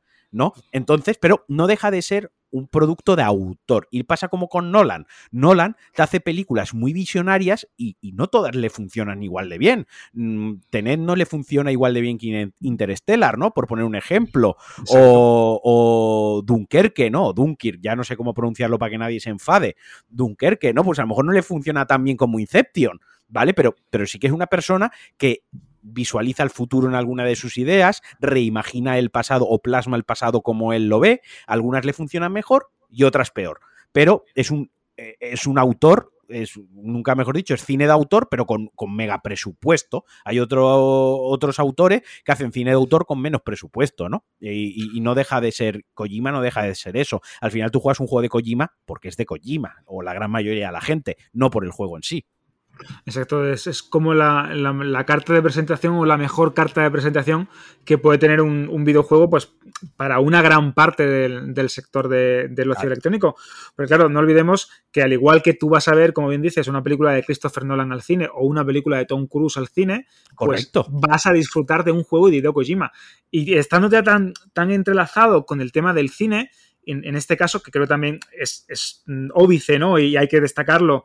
Eh, es, del juego. Es, el reparto. Es decir, tenemos a un Norman Reedus, tenemos a un Matt Mikkelsen haciendo de, de, enemigo, a una Lea Sidux haciendo también de, actriz, de, bueno, de aliada de, Norman Reedus en, en el juego, y encima Estamos hablando de que coge a actores que ya tenían pues unas carreras consagradas o gran importancia, pero que ahora son ya incluso más grandes de, los, de lo que ya fueron a, al Death Stranding que es muy, es muy interesante porque Elias Edux es verdad que hizo Spectre y tuvo una carrera en Estados Unidos, pero poco a poco ahora ha colaborado con David Cronenberg, eh, va a hacer más películas, exactamente, y poco a poco va creciendo, ¿no? Y en el caso de Matt Mikkelsen, pues eh, casi que encadenó otra ronda, que es una obra maestra, con, este videojuego. Y aparte, pues bueno, ya todo su papel, ¿no? En, en blockbusters como la última de Animales Fantásticos, etcétera. Pero es cierto hasta qué punto también tiene ojo a la hora de elegir su reparto. creo que aquí hay una, confluencia, una confluencia de factores maravillosos, que es lo que suele pasar en las obras maestras. Muchas veces las obras maestras no son sino una confluencia de muchas cosas que han salido bien en el momento adecuado, en el, en el, sitio adecuado, con la gente adecuada, ¿no? Entonces, por una parte está que eh, Kojima, ahora es independiente, ahora no, eh, no está subyugado a que, a que Konami diga, pues le pago a Matt Mikkelsen, o en lugar de Matt Mikkelsen, pues quiero, no sé, a Colin Farrell, por poner un ejemplo, me lo invento, ¿vale? Ya no, primero, ya no está, elige, elige él, ¿no? Segundo es que está muy bien relacionado, o sea, eh, eh, son amigos íntimos de él y ese feeling que tiene él con, con los actores del juego, en la vida real, porque son como una panda de, coleguitas, ¿no? Se ve muy bien luego en el, en el trabajo reflejado, en, la, en cómo se involucran los actores en el propio juego y sobre todo a mí me llamó mucho la atención cómo se involucraron luego en el lanzamiento del juego. O sea, es como que a mí me da la sensación que Matt Mikkelsen eh, seguramente rechazó papeles en el cine, incluso a lo mejor mejor pagados que Death Stranding, porque realmente él quería hacer Death Stranding con Kojima, con Norman Reedus, con Del Toro, con, con un montón de gente, ¿no? Él quería estar en ese proyecto, ¿no? Como Norman Reedus.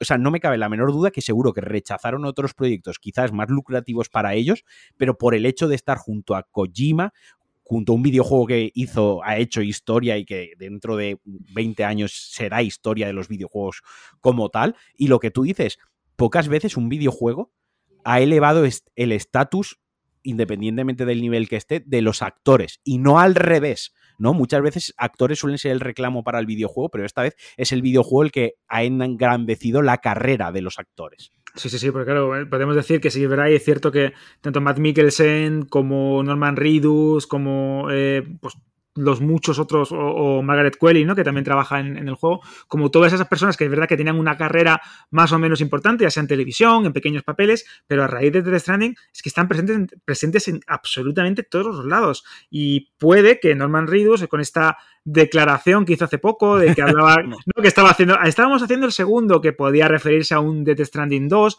o a otro juego también con Hideo Kojima en el que también vuelve a ser eh, el actor protagonista, ¿no? Eh, te das cuenta de que han entablado una gran amistad, que ese, ese, esa fuerza creativa alrededor de, de Death Stranding es cierto que ha cristalizado muy bien y que ha dado resultado en este juego y que puede dar resultado en otras futuras secuelas o en otros futuros proyectos, porque solo tienes que recordar, tío, esa foto tan famosa de los tres fumándose un cigarrillo sí, sí, sí, en las oficinas. Es, es, a lo que voy, es que son colegas, tío. se nota que, hay algo, se nota que hay algo, ¿no? Que hay una colaboración real. Vuelvo a hacer alusión otra vez, lo siento, a Christopher Nolan, ¿no? Eh, con sus cuatro, tres, cuatro actores fetiche que están en todas sus películas con un papel más grande o, más pequeño, ¿no? Pero, pero siempre están ahí y, notas, notas mucho el, feeling que tienen con él, ¿no? Que como ya como trabajan en piloto automático, es que, por ejemplo, Michael Caine, ¿no? Por poner Michael un ejemplo. Caine, Tom Hardy, ¿no? Exacto, Tom Hardy, pero Michael Caine en, película de Nolan, película que aparece Michael Caine de una manera o de otra, te lo, te lo cuela con mayor o menor protagonismo, pero siempre está ahí. Y se le nota que ya tiene un feeling con el director, que serán amigos íntimos de hace un montón de años, tío, y que simplemente le tiene que decir, oye, vente, que voy a hacer esto. Y el otro día, venga, voy para allá, ¿sabes? Y, se les nota aquí que con Death Stranding se lo pasaron genial, se nota que estaban encantados, que estaban volcadísimos en el proyecto, en el que el proyecto saliese 100% bien en todos los aspectos y yo creo que van a seguir colaborando los tres y que nos van a dar alegría. Y yo sí que creo que es un Death Stranding 2, ¿eh? O sea, yo por... Yo también lo pienso. me gusta quiero pensarlo, quiero pensarlo. Me, gusta mucho la comunicación de Kojima, me gusta mucho que al ser, insisto otra vez, un, un estudio independiente, se puedan permitir que un actor tenga un patinazo, ¿no?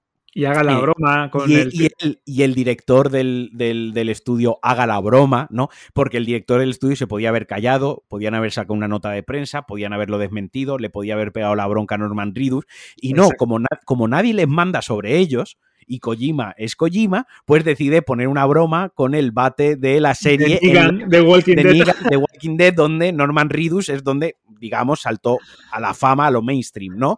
Eh, esa forma de comunicar eh, que en, otra, en otras en, otras compañías le hubiese caído un purísimo a Norman Reedus y si no le hubiese caído una multa por saltarse un NDA o lo que sea, aquí Kojima lo que hace es que te pone una foto bromeando con él, en plan, te voy a matar, encima te voy a matar, como se cargan a, uno de los protagonistas de la serie, ¿no? Eh, y con esto, pues entre jiji jaja, que la gente lea entre líneas que esto está confirmado, ¿sabes? y ya está.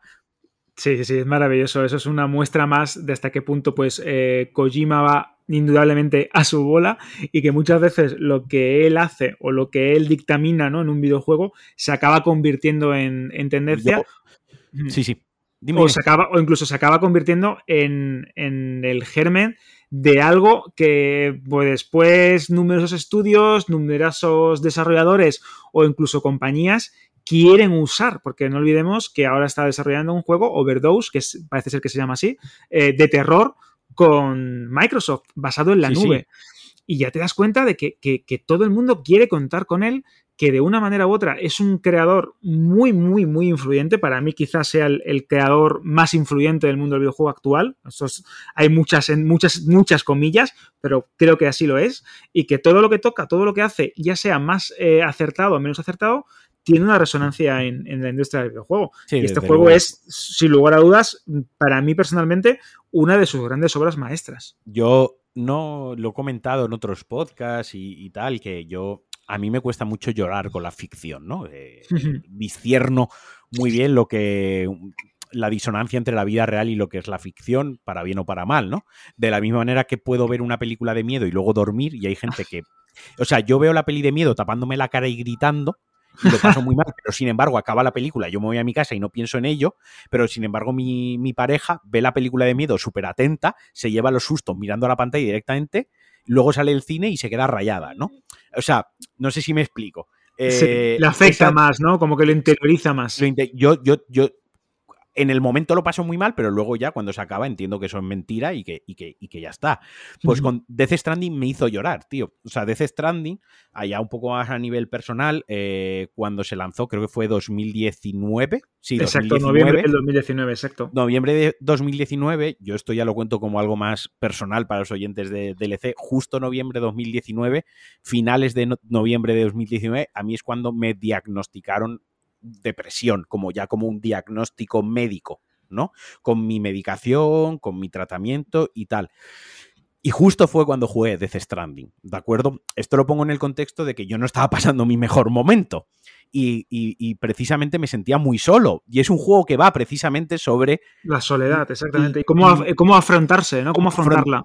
Cómo la soledad cambia la sociedad, cómo se ha evolucionado la sociedad cada vez más independiente, cómo hay que tratar de conectar vínculos porque hay gente que se ha adaptado muy bien a vivir esa soledad y no quiere saber de los demás, y hay gente que necesita saber de los demás porque se está viniendo abajo, ¿no? Eh, luego todo, todo, sin hacer spoilers, eh, todo el rollo, bueno, sin hacer spoilers, se ve en el tráiler todo el rollo del bebé, ¿no? De toda esa relación y todo lo que implica lo del bebé y cuando llega al final del juego sobre todo y tal me hizo llorar, tío, ya te digo, es de los pocos juegos y películas que yo he acabado llorando y que he acabado apagando la consola, tío, y sintiendo un vacío. Y ya no te digo el vacío de acabarse el Den Ring o el vacío de acabarme Red Dead Redemption 2, no. Que, ojo, que Red Dead Redemption 2 también te da para pensar un rato. sí, tiene un eh, final también jodido de asimilar. yo estoy hablando de un vacío Existencial casi, sí, sí, es cierto. De, como cuando vi Donnie Darko, ¿no? O cuando he visto ciertas películas que ha acabado y ha sido como, wow. a ver, voy, a, voy, a, voy a pararme a pensar un poco sobre mi, la vida, sobre mi vida, sobre la vida de los que me rodean, ¿no? De, de que me, haga plantearme esas cosas, tío. Y ¿Cuál es mi papel, mi papel en la, vida? Exactamente. ¿Qué coño hago en el mundo aparte de, trabajar, ¿no? Hmm. Y, de qué va, de qué va esta vaina de la vida, ¿no? y yo creo que Death, Stranding a mí personalmente me, me tocó, me tocó esa, esa fibra, tío. Absolutamente de acuerdo. Yo lo finalicé y recuerdo que mm, de estas veces, claro, que le pasa como muchos otros juegos de Kojima, ¿no? Que tiene varios finales o varios momentos climáticos, ¿no? En sus últimos tramos. Y es un juego que lo terminas, que apagas la consola, te vas a, a tu dormitorio o en el sofá, te sientas y dices, wow. Y empiezas a ser consciente de todo aquello que has vivido de qué puedes sacar, ¿no? O qué puedes aplicar a tu propia vida, o qué te ha dicho ese, juego, más allá de, la historia que te guste más o te guste menos, o qué has aprendido de él. Y es un juego que es verdad que con esta hiper mega manida frase de eh, miras al abismo y el abismo te devuelve la mirada, ¿no? Pues es algo que te puede pasar con este título. Y te puede llegar a replantear, eh, pues Mm, entrando ya en temas más profundos, qué tipo de sociedad eh, tenemos, a qué tipo de sociedad nos encaminamos, qué tipo de juegos estamos jugando y a qué tipo de juegos me gustaría jugar, a qué tipo de persona aspiro a ser o, cuál, o qué persona soy a día de hoy. Eh, es, tiene muchísimas lecturas y esto solo hay eh, en los últimos años dos juegos que me han tocado así. Uno es The Last of Us Parte 2 y el otro es The Stranding, que son esos dos juegos que a nivel narrativo y a nivel de presentación y de todo lo que quieren contar, mm, tocan mucho, mucho, Son de esos que, haciendo alusión al me, da que pensar. Da que pensar, exactamente, da, que pensar. Da que pensar. Yo tengo que decir, yo no sé tú, Alberto, yo, yo no yo no lo he vuelto a jugar. O sea, eh, ya dando información un poquito del servicio, tenéis la versión de The Stranding y luego tenéis la Director Cuts, que añade ciertas cosas a nivel jugabilidad. Tanto es así que por curiosidad, porque una de las cosas que meten es como una especie de jetpack, luego meten como una cañonera donde te puedes lanzar, ¿no? Sí, hay eh, carreras, carreras de coches y de motos. Claro, yo quería saber cómo lo del tema del jetpack y como el tema de la lanzadera parece a priori que facilita el juego y hace que los desplazamientos sean más rápidos, me, me fui a How Long to Beat a ver lo que tardaba la gente en acabarse la main story en la edición normal y en la director cuts, ¿no? A ver, obviamente esto no es ciencia, aquí no estamos haciendo la ciencia, ni estamos haciendo el big data, ni la estadística madre, ¿vale? Esto es un termómetro muy cogido con pinzas que, que, que he buscado yo. Y hay cinco horas menos de diferencia a la director cuts. Entiendo que esas pequeñas, y insisto, esas pequeñas facilidades a la hora de desplazarte por el escenario, pues si de aquí a aquí le quitas dos minutos, de aquí a aquí le quitas tres, de aquí a aquí le quitas uno y de aquí a aquí otros tres, pues oye, al final de 40 horas, pues acaba siendo a lo mejor no cinco como la media de los jugadores de How Long to Beat, pero quizás a lo mejor sí que son dos horas, ¿no? O, un poquitín. Lo digo más un poco porque la gente verá que hay varias ediciones para, para elegir cuando, cuando vayan a descargarse el juego. Sí, la parte de la versión de, Play 5, ¿no? En esta nueva versión del director, pues eh, es que tiene un chorro de contenido nuevo. Porque aparte de los mejores gráficos y lo que has comentado de mejoras jugables, hay también alguna otra misión ahí por ahí perdida, diferente. Hay ajustes, ¿no? De, lo, de la llamada calidad de vida que hemos comentado también un poquito antes en el programa.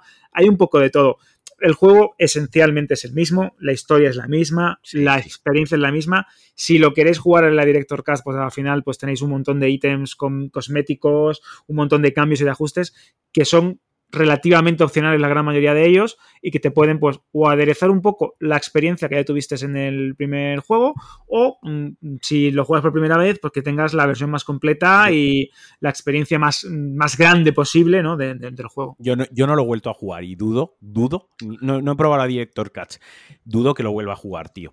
Eh, Yo también tengo ese, miedo, ¿no? De, volver a un juego que me marcó tanto. Es complicado. Exacto. Mira que incluso Red Dead Redemption 2 lo he jugado como tres veces.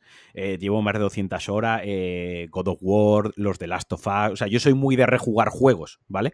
Soy rejugador de juegos, ¿no? Me gusta mucho rejugar juegos cuando he jugado a otros juegos para volver a lo que me gustaba y lo que no me gustaba. Pero con Death Stranding es como no quiero volver ahí. No, porque a lo mejor ahora vuelvo y ya me aburre un poquillo más, o en algunos momentos voy más rápido de la cuenta, o no, no lo sé, pero no me quiero arriesgar a que eso pase. ¿Me explico?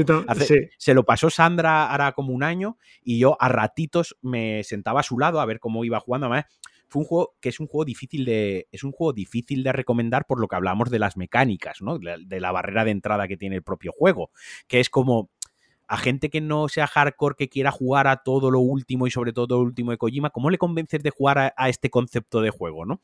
Entonces me tiré un poco el triple y dije, juégalo, que la historia te va a llegar a la patata. Hazme caso, que cuando lleves dos horas jugando, con solo dos horas vas a conectar tan fuerte con el personaje y con los personajes que se te han planteado que es como una serie, ¿no? Que la vas a querer seguir y se lo acabó también con llorera incluida, por supuestísimo, pero yo jugarlo, tío, yo no sé si lo volveré a jugar, creo que no lo volveré a jugar.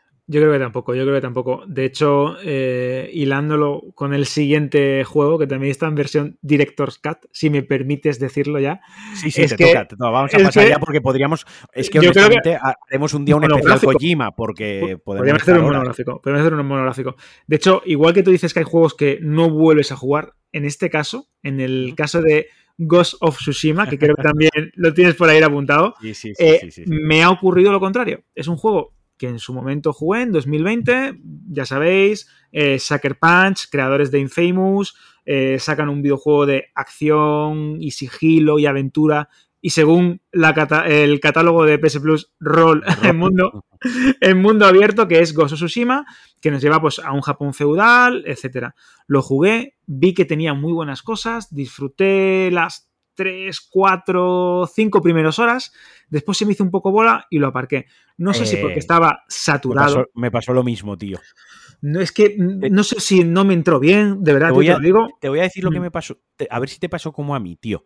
El, principal fallo que yo le veo a este juego es que el, el desarrollo de tu personaje, de las perks y tal, no está bien equilibrado. En la primera isla, porque el juego se, divide en tres actos, que son, es una isla con tres actos. Entonces, la primera parte de la isla, cuando pasas el primer acto, te desbloquea la parte central de la isla, y cuando acabas ese acto, te desbloquea al final en la, la parte norte de la isla, ¿no?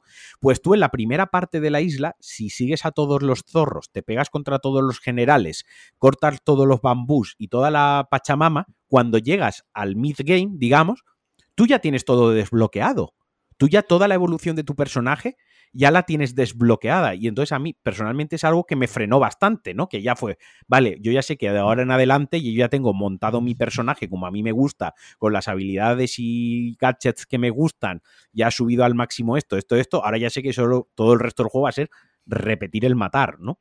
Y, y eso fue lo que me pasó a mí. A mí, a mí me pasó eso y también me ocurrió una cosa y, creo que también esto es un mal endémico casi todos los juegos de mundo abierto y es que casi todas las misiones me parecían muy similares. Es cierto que teniendo en cuenta que esta ambientación es muy concreta, que está mm, eh, enmarcado en un periódico, en un periódico, en un periodo histórico muy, muy, muy, muy, muy concreto con la invasión mongola. Exactamente. Un año, un año, exacto. Entonces, claro, cuando te ciñes a eso y no haces locuras, porque es un juego históricamente bastante respetuoso, no haces locuras al estilo eh, Ubisoft con los Assassin's, Creed, que si alienígenas, que si fruta del Edén, que si para bien para arriba, y, acabas generando un galimatías absurdo, eh, es complicado que las misiones sean eh, muy variadas entre sí. Pero es que lo que tú comentas de la evolución de Jin, del personaje, del protagonista, es cierto que yo creo que también está eh, mal estructurada, porque si hay algo divertido de, este, estos juegos es el ir mejorando tu personaje conforme avanzas en la historia, y aquí si te obsesionas en lo que dices, en seguir los zorros, en buscar los templos, en hacer toda la mandanga que hay secundaria, que no es poca, y de hecho está bien incluida dentro del escenario, no es un, no esperéis tampoco un mapa, exactamente, un mapa rollo intrusivo como los de Ubisoft con 50.000 icónicos o con y con flechas, exactamente, sino que está muy bien, el viento que mece las hojas te va llevando a un sitio, el viento, está, e, es un juego que está bastante bien en ese, en ese aspecto. Pero claro, el problema es que no termina de convencerme esa evolución del personaje y al poco tiempo de haber hecho casi todo lo que podía hacer en esa primera parte del juego y casi encaminándome en la segunda, sin centrarme a lo mejor demasiado en las secundarias, mm, no me llamó. Pero digo, bueno, voy a dar una oportunidad a esta nueva versión eh, con mejores gráficos, aunque es verdad que en la retrocompatibilidad de Play 4 eh, del juego original en Play 5 funciona muy bien, pero está como que mejora un poquito, ¿no? Como que te da un poquito más de opciones como eh, los gatillos adaptativos de DualSense, la vibración áptica que también está muy bien implementada, o el audio 3D si tenéis auriculares que le, exactamente le podéis sacar partido. La verdad es que volví a jugarlo, no sé si porque me pilló en buen momento, si porque necesitaba un juego así, o si porque lo puse con el modo Kurosawa, este en blanco y negro, ¿no? Que también es verdad que te, llama y entra muy bien por los ojos. Si tenéis también un buen televisor con HDR, vais a flipar con ese modo. Pues mira, caí por completo y ahí estoy enganchado que estoy volviéndomelo a pasar. No sé si me mm, acabaré en el mismo problema de, eh, buah, me he cansado, pero creo que me he vuelto a enamorar del juego. Me ha mm, venido muy bien después de una serie de títulos, pues que a lo mejor me exigían mucho porque, o porque estaba ya un poco también saturado de, del, Gran Turismo 7 o del Elden Ring o incluso del Horizon Forbidden West, que también estoy jugando o lo estuve jugando para pasármelo ya de una vez por todas. Pero bueno, mira, me ha caído de pie y estoy sacándole mucho partido y creo que es de esos juegos que si en un primer momento no te terminaron de convencer, si vuelves a haber pasado un año, unos meses y te lo tomas de otra manera, creo que, conquista, ¿eh? Mira, yo te digo una cosa, me bajé el otro día, la versión está la de PlayStation 5 Director Cuts y, e importé mi partida a PlayStation 4, ¿no? Claro. Y dije, voy a ver qué, onda. Claro, entré y ya cuando vi cómo se movía todo, se veía todo, dije... Suave, ah, Digo, o sea, yo esta mandanga yo la tengo que jugar, o sea, yo, yo, esto lo tengo que acabar. Voy a jugar un poco, pero me di cuenta de eso, de que tenía millones de cosas desbloqueadas ya y no me acordaba. Y dije, pues mira, antes de liarla, voy a dejarlo aparcado, voy a pasarme dos o tres cositas con las que estoy y tengo pendientes y empezar una partida de cero, porque creo que lo que tú dices, en otro momento a lo mejor sí que conecto más con el juego. Sí, sí, sí, hazlo porque creo que es, es el típico título que a lo mejor incluso entras y aquí también puedo hacer un, un mea culpa, ¿no? Entonces, un mea culpa porque entras como con muchos prejuicios, con muchas cosas de, de buah, mundo abierto, que pereza, caballo para arriba, caballo para abajo, misión secundaria. Pero si te desconectas por completo de eso y te curas, ¿no? Mentalmente como jugador y vuelves a él, es cierto que es un juego que tiene mucho, mucho, mucho, mucho y muy bueno y muy bueno y notable. Porque Mm, Sucker Punch, eh, una cosa que me gusta mucho de sus juegos es que casi todos pues, pueden tener más mundo abierto, menos mundo abierto, misiones más buenas, misiones menos buenas, pero eh, construyen muy bien el escenario, construyen muy bien lo que te quieren contar. Y es verdad que esta ambientación es única y es abrumadora y es muy bonita. Y si, repito, jugáis, como bien dices, a la versión de Play 5, es que es impresionante cómo se ve y cómo se mueve. Y creo que en un juego de mundo abierto, ya que estamos acostumbrados a que suelen tener un montón de fallos o de problemas, o muchos de ellos no llegan al nivel absoluto de presupuesto, como puede ser un Horizon Forbidden West, ¿no? Que lo ves y dices, madre mía, pero esta vaina, ¿cómo es posible, ¿no? Que tenga personajes secundarios tan bien hechos o estos escenarios tan bonitos. No todo el mundo puede tener un juego de mundo abierto así, porque no tienen ni los medios, ni los motores, ni, ni eh, el presupuesto detrás, pero este juego, todo lo que hace a nivel audiovisual y de presentación es que es increíble. Y si te gusta un poquito el mundo japonés o disfrutas eh, de las películas de Kurosawa o del cine de samuráis o de todo lo que ello implica, creo que este título es un obligatorio sí o sí, y de hecho fue un éxito, fue un juego que funcionó muy bien y que se ha convertido en otros de esos pilares o de esas nuevas sagas que, Sony ha llevado a PlayStation y que está en ese servicio de PS Plus. Así que hay que, la llevará, Y que probablemente la lleve al cine o a la televisión. Claro, creo que tiene también confirmado un proyecto visual. Y, claro, igual que tiene Horizon o incluso Gran Turismo o de las sofás. Es decir, que todas van a tener, todas sus grandes sagas, van a tener también esa versión audiovisual en serie, en streaming o, en, grandes películas. ¿no? Me toca a mí. Ahora voy a decir yo uno de, un otro juego de autor eh, que también levanta pasiones a la, de, la misma manera que las hunde, ¿no? Eh, un juego de David Cage, eh, Detroit, Become Human, de, Quantum, de Quantum Dream. Un juego que es básicamente, y, por, y por acortarlo un poco, es una, es una aventura gráfica. Realmente es una, una aventura gráfica interactiva donde su mayor peso, pues por una parte, está en la trama ciencia ficción con inspiraciones claras de, de Yo Robot, inspiraciones claras de Play Runner, ¿no? Inspiraciones claras de Ex Machina, o sea, y, podría estar así eternamente nombrando películas que, traten o, libros, argumentos que traten sobre la, la IA y los sentimientos que desarrolla la IA, ¿no? Y hacia dónde va todo el futuro de la, de la IA, ¿no? Eh, lo basa en eso y luego lo basa en tener unos árboles de decisiones loquísimos. O sea, es un juego que tiene un montonazo de finales que cada pequeña decisión te lleva a un árbol nuevo, ¿no? Que no, no, totalmente diferente, pero cuando acabas una misión, digamos, un capítulo, mejor dicho, te deja ver el árbol de por dónde has ido decidiendo y todos los caminos que te has dejado, que te has dejado sin ver.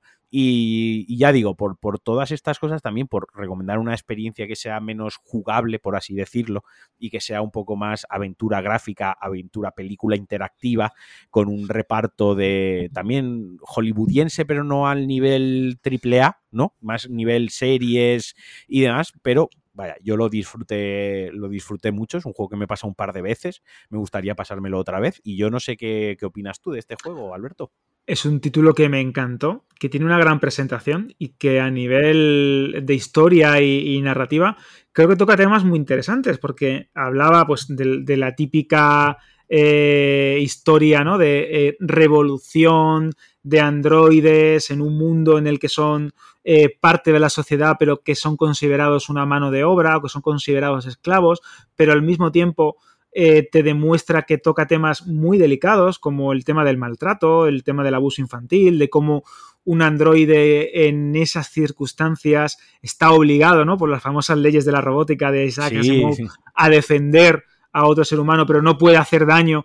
Entonces, tiene, tiene, plantea dilemas muy interesantes. David Cage es un hombre que, que, escribe muy bien y que tiene muy buenas ideas a la hora de, de, contar historias en el mundo del videojuego. Fahrenheit es, es una joya. Eh, eh, Heavy Rain también es otro gran, gran juego. Y en este caso, pues yo creo que eh, para mí es una de sus obras más completas porque estas tres historias que se van entrelazando de diferente manera y que nos van contando aspectos de una Detroit que está escogida también con mucho gusto porque estamos hablando de la ciudad más industrial de, Estados Unidos, aquella que llevó la industria del automóvil a un nuevo nivel y, que convirtió eh, toda la eh, que, o que motivó la revolución industrial dentro del país y que en este caso pues también lo lidera, ¿no? Pero en una cosa más tecnológica. no sé, a mí me gustó mucho, me lo jugué. De hecho, ahora que dices que es verdad que tiene muchísimas, eh, muchísimos caminos y opciones y fórmulas y maneras de afrontar situaciones, creo que me lo voy a volver a, me lo voy a volver a jugar porque ese como comentábamos también al comienzo del programa, es el típico juego que es ideal para jugar con otra persona, con tu novia, con tu pareja, con tu hermana, con tu amigo, y decir, bueno, ¿tú qué harías aquí? ¿Cómo lo, ¿Qué hacemos? Vamos a probar esto que nunca lo hemos, probado, como los Until Dawn o todos estos juegos de, gran carga narrativa, y la verdad es que está muy bien y que también audiovisualmente pues es un juego que entra por los ojos, sí o sí, me, me gustó muchísimo ese juego. La verdad es que es muy buena recomendación. Venga, te toca. Bueno, pues yo voy ahora con Café, para los muy cafeteros. y es que os voy a recomendar Kingdom Come Deliverance, que es el, juego de rol más, eh, yo sé que es una palabra que hemos comentado antes que no es muy bonita, pero hardcore, que os podáis, echar, En, os podáis echar en cara. Es un juego de rol de mundo abierto en primera persona que se financió en Kickstarter hace ya unos cuantos años y que de hecho lo petó porque llegó a conseguir su objetivo en apenas unos días. Fue una auténtica locura, un verdadero fenómeno en esta plataforma de micromecenazgo. Y poco a poco, eh, sus creadores, Warhol Studios, fueron desarrollando un juego de ambientación medieval, pero de un corte muy realista, muy, muy, muy realista. Es decir, nada de fantasía, nada de dragones, nada de magia, nada de movida de ese estilo. nada de... Realista a nivel, realista a nivel que al principio no sabes leer Exactamente. Tienes, que, pagar para que te enseñen a leer y así aprender otras habilidades, leer libros que te van a dar habilidades. Exactamente, es un, es un nivel de, auténticos comidos, es un juego de rol real. Eh, nos lleva a una época también, igual que con el caso de Gozo Tsushima, muy concreta, que es el 1403. Eh, nos traslada a la región de Bohemia, el Sacro Imperio Romano, etc. Y nos cuenta la historia clásica que os podáis imaginar. Es decir, Tú eres el hijo de un herrero, un día llegan unos a tu pueblo, lo queman, lo achicharran todo, se cagan a todo el mundo y tu motivación más absoluta, ¿cuál es? La venganza, ¿no?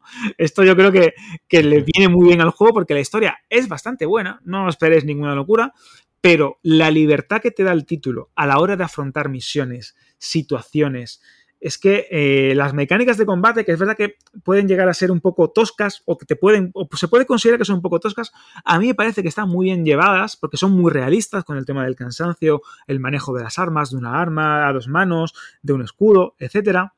La exploración es realmente apabullante. El diseño de toda esa región eh, de Bohemia está muy bien llevado y encima se hace muchísimo énfasis en un aspecto que para mí es fundamental, que es el rolero, ¿no? El, cómo mejorar a tu personaje, cómo eh, eh, habituar esas habilidades a lo que tú estás haciendo jugablemente, si quieres un personaje más de sigilo, si quieres uno más tanque, si quieres cazar y cómo tienes que cazar para sobrevivir en este mundo salvaje tan complicado, si quieres entablar relaciones de amor o románticas con otros personajes, no sé, es realmente eh, un título que toca muchísimos palos, que puede llegar a abrumar. No esperéis esto eh, como una experiencia de rol, mm, vamos a decir, eh, mainstream, como la que te pueden ofrecer un Fallout, o con la que te puedo ofrecer un Skyrim. Con algo de... Exactamente.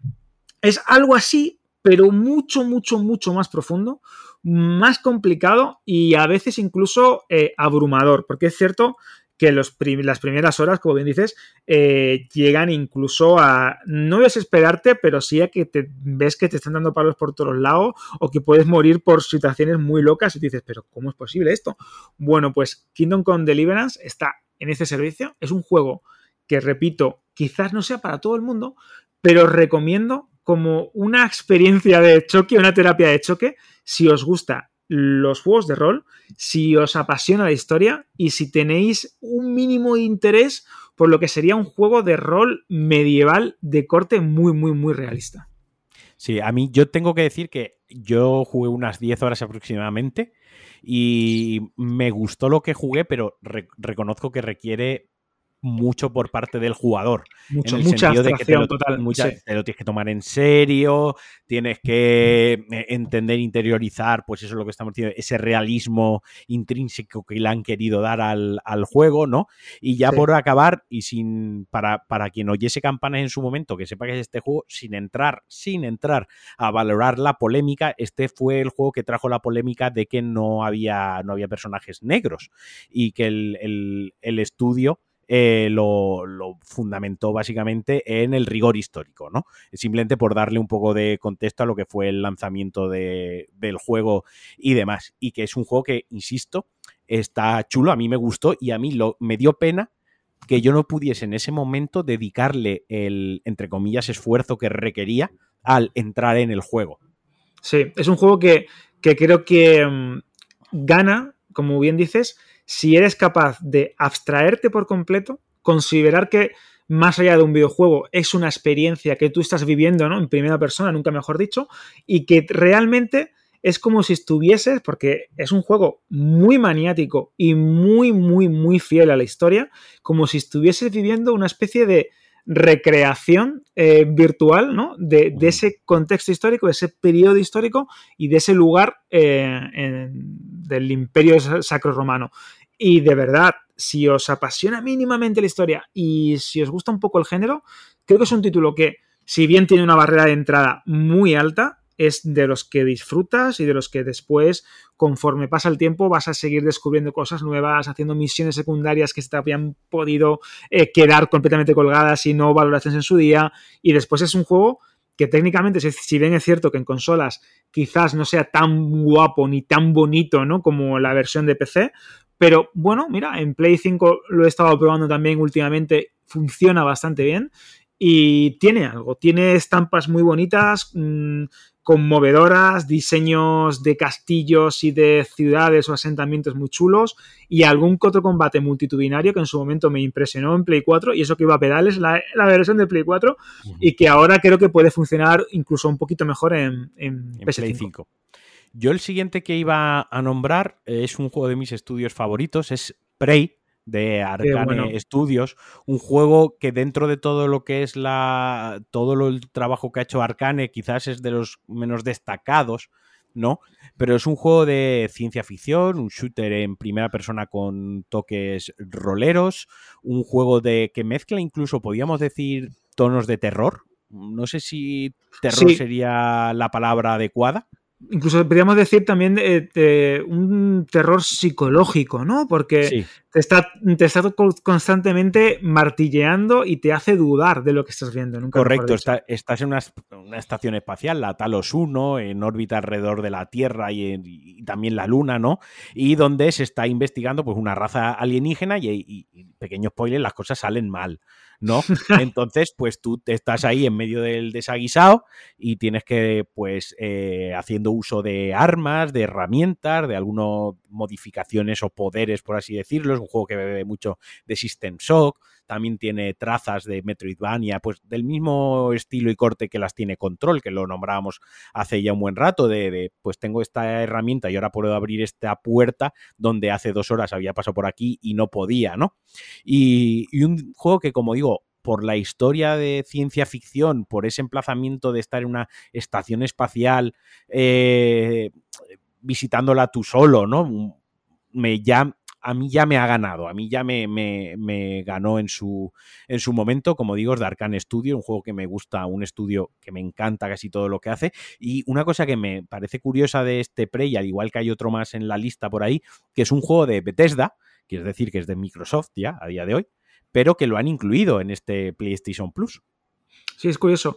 De hecho, eh, recuerdo que una de las cosas que más me impactaron del, del título y que está muy bien llevado es eh, precisamente la raza de alienígenas, estos miméticos. Son chulísimos, que son se mueven. chulísimos, son preciosos de ver cómo se, tras, mm, se esconden, se camuflan, salen de un lado a otro, cómo se mueven de, un, de, de una zona a otra. Es un juego que es verdad que fue eh, injustamente tratado a nivel comercial, porque no, no, funcionó del todo bien, pero que tiene elementos audiovisuales, jugables, eh, narrativos, de presentación, que, que, yo creo que indudablemente es una de esas joyas a reivindicar del, del catálogo de, de, PS Plus Extra.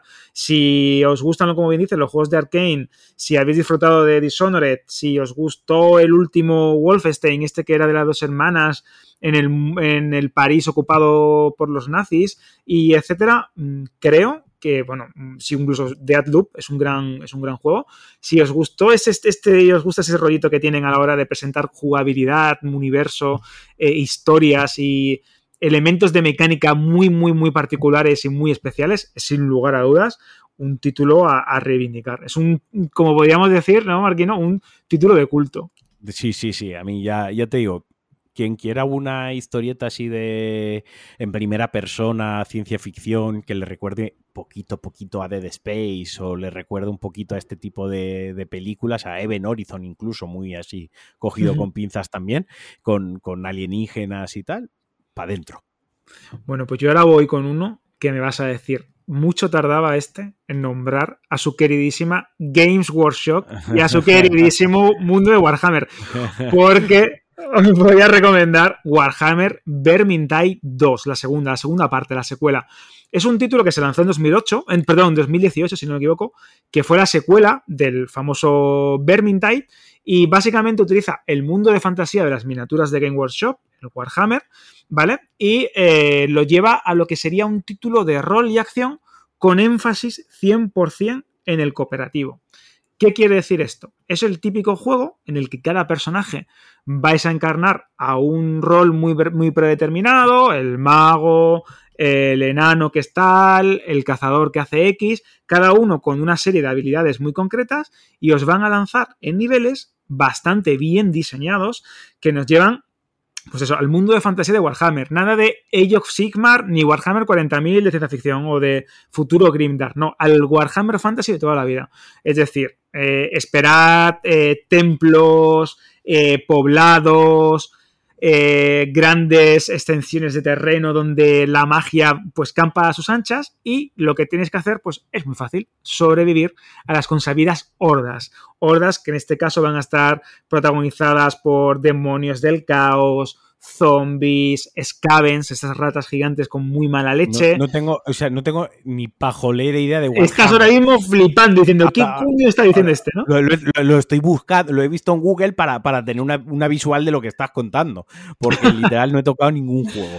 Pues es un juego en primera persona, ¿vale? Básicamente en el que vas a tener que sobrevivir y cooperar con tus amigos, ya sea pues online o con los típicos bots, ¿no? Controlados por la inteligencia artificial, en escenarios que están llenos de perrerías. Y digo de perrerías porque es el típico juego donde hay trampas, donde esa faceta rollo Dungeons and Dragons cobra vida, tienes que abrir eh, portones, cerrar otros, eh, defender situaciones o posiciones mientras os vienen un montón de criaturas es un juego, Marquino, que es ideal, tío, para jugar con los colegas y tiene una entrada de. una barrera de entrada muy pequeña. ¿Por qué? Porque es, es fácil ponerse los mandos, lanzar hechizos, pegar espadazos, defenderte. Esto no tiene ninguna ciencia, pero conforme vas ganando experiencia y vas desbloqueando mejoras, te encuentras con esa típica mecánica de fácil de jugar, pero difícil de dominar, ¿no? Y ahí te vas abriendo a me puedo especializar en este tipo de clase, de, o me puedo buscar este tipo de arma que me pueda ayudar mientras Juanito está lanzando hechizos, hay un montón de eh, builds de sistemas, hay ataques especiales, hay algunos que son más efectivos contra hordas o de un tipo de enemigo concreto. ¿Necesitas saber mucho del mundo Warhammer para Para nada, nada, nada. Lo único que tienes que saber es que este juego, eh, a nivel del lore, por así decirlo, se ambientó en lo que se considera el fin de los tiempos, que era como el final del Warhammer Fantasy clásico, todos los dioses del caos se despertaban, montaban un jaleo muy gordo y fue el inicio de lo que fue el reinicio, nunca mejor dicho, de, esta saga, porque después cambiaron y crearon Age of Sigmar, que es una especie de juego reinventado en base a la antigua mitología, pero con una historia completamente nueva. Es como el final, ¿no? Como si fuese el endgame de, de Warhammer. Vale, vale, no tiene, olvídate tú más que tienes que saber que hay orcos, que hay enanos, que hay dioses del caos, que cada uno hace una cosa, que hay ratas que van royendo eh, los pilares del mundo y que hay un montón de razas que ahora mismo están como revolucionadas en este aspecto argumental porque ven que el fin de los tiempos está a punto de llegar y para de contar lo demás. Es ya puro eh, multiplayer. Le daré, le daré una oportunidad porque ese tipo de, juegos me, gustan. sí, sí, sí, muy divertido, muy divertido. Necesito encontrar con quién jugarlo, a ver si engaño a alguien, pero, pero sí, me suelen gustar bastante. Muy, muy, muy divertido. Venga, ahora, ¿qué, más tienes por ahí apuntado? Pues Ahora tenía un clasicazo en su, en su edición remasterizada que es Shadow of the Colossus. Eh, en este caso, este Shadow of the Colossus está remasterizado por Bluepoint, que son los encargados también de la última remasterización que han hecho, la de Demon Souls para PlayStation 5.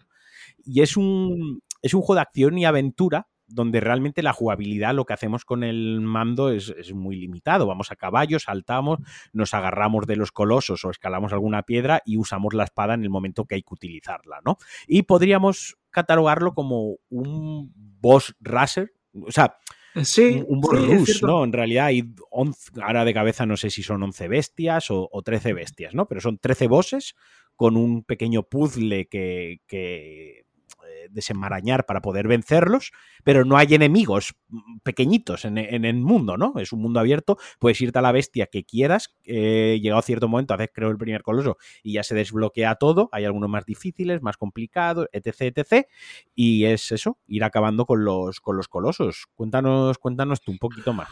Pues mira, este juego, eh, igual que comentábamos, ¿no? Que Death Stranding era una experiencia, una manera disruptiva, ¿no? De presentar un mundo abierto y, una propuesta jugable en un videojuego.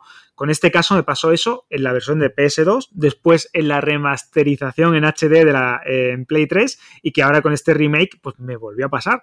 Eh, estamos hablando de un juego en el que tú encarnas a un hombre que tiene una misión de salvar a una princesa que está como poseída, corrompida por un mal que está asolando el mundo y la única manera de hacerlo es a través, como bien dices, del asesinato más destructivo de una serie de criaturas gigantes que, no te han hecho nada. Que no te han hecho nada y que vagan por el mundo que están ahí, que son parte de, una, de un escenario de fantasía muy vasto, de, medidas colosales y nunca mejor dicho, y que pues simplemente vagan por ahí y tú tienes que acercarte a ellos con tu caballo, subirlos, escalarlos, encontrar la triquiñuela, ¿no? Ese puzzle, esa pequeña mecánica que te ayuda a vencerlos, ya sea bajo el agua, eh, corriendo junto a ellos, escalando por sus espaldas, da igual.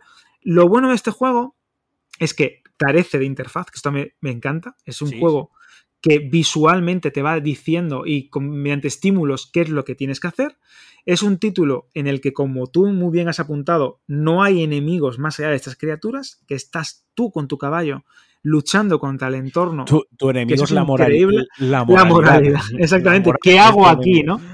¿Qué hago aquí? ¿Por qué estoy matando esta raza de venerables gigantes bonachones? Porque hay algunos que son muy bonitos, otros que tienen más mala leche, ¿no? Pero que mm, casi todos son muy bonitos. Y vas descubriendo poco a poco una historia que se te va eh, mostrando también de una manera muy sutil y al igual que Ico, ¿no? Ese, ese primer juego de este estudio. El predecesor, sí, y de Last Guardian. El, y de Last Guardian, que es preciosísimo también ese juego, el juego del, pajarraco, eh, te van contando una historia que al igual que Death Stranding, si te pilla en un momento un poquito más débil de la cuenta, te puede dar en la patata, ¿eh? Es una historia dura y como digo, bastante dura similar de que te da, te da que pensar porque realmente el enemigo es la moral, tú estás matando unas bestias que no han secuestrado a tu princesa, no han asesinado a tu princesa ni a tu familia, literalmente no han hecho nada mal las bestias, sino que este ente malévolo quiere sus almas, ¿no? Es como que eh, tu madre o tu novia o tu hija se está muriendo, aparece el demonio y te dice mata a 30 buenas personas y si me traes sus almas, revive, ¿no? Eh, ¿Tú qué harías?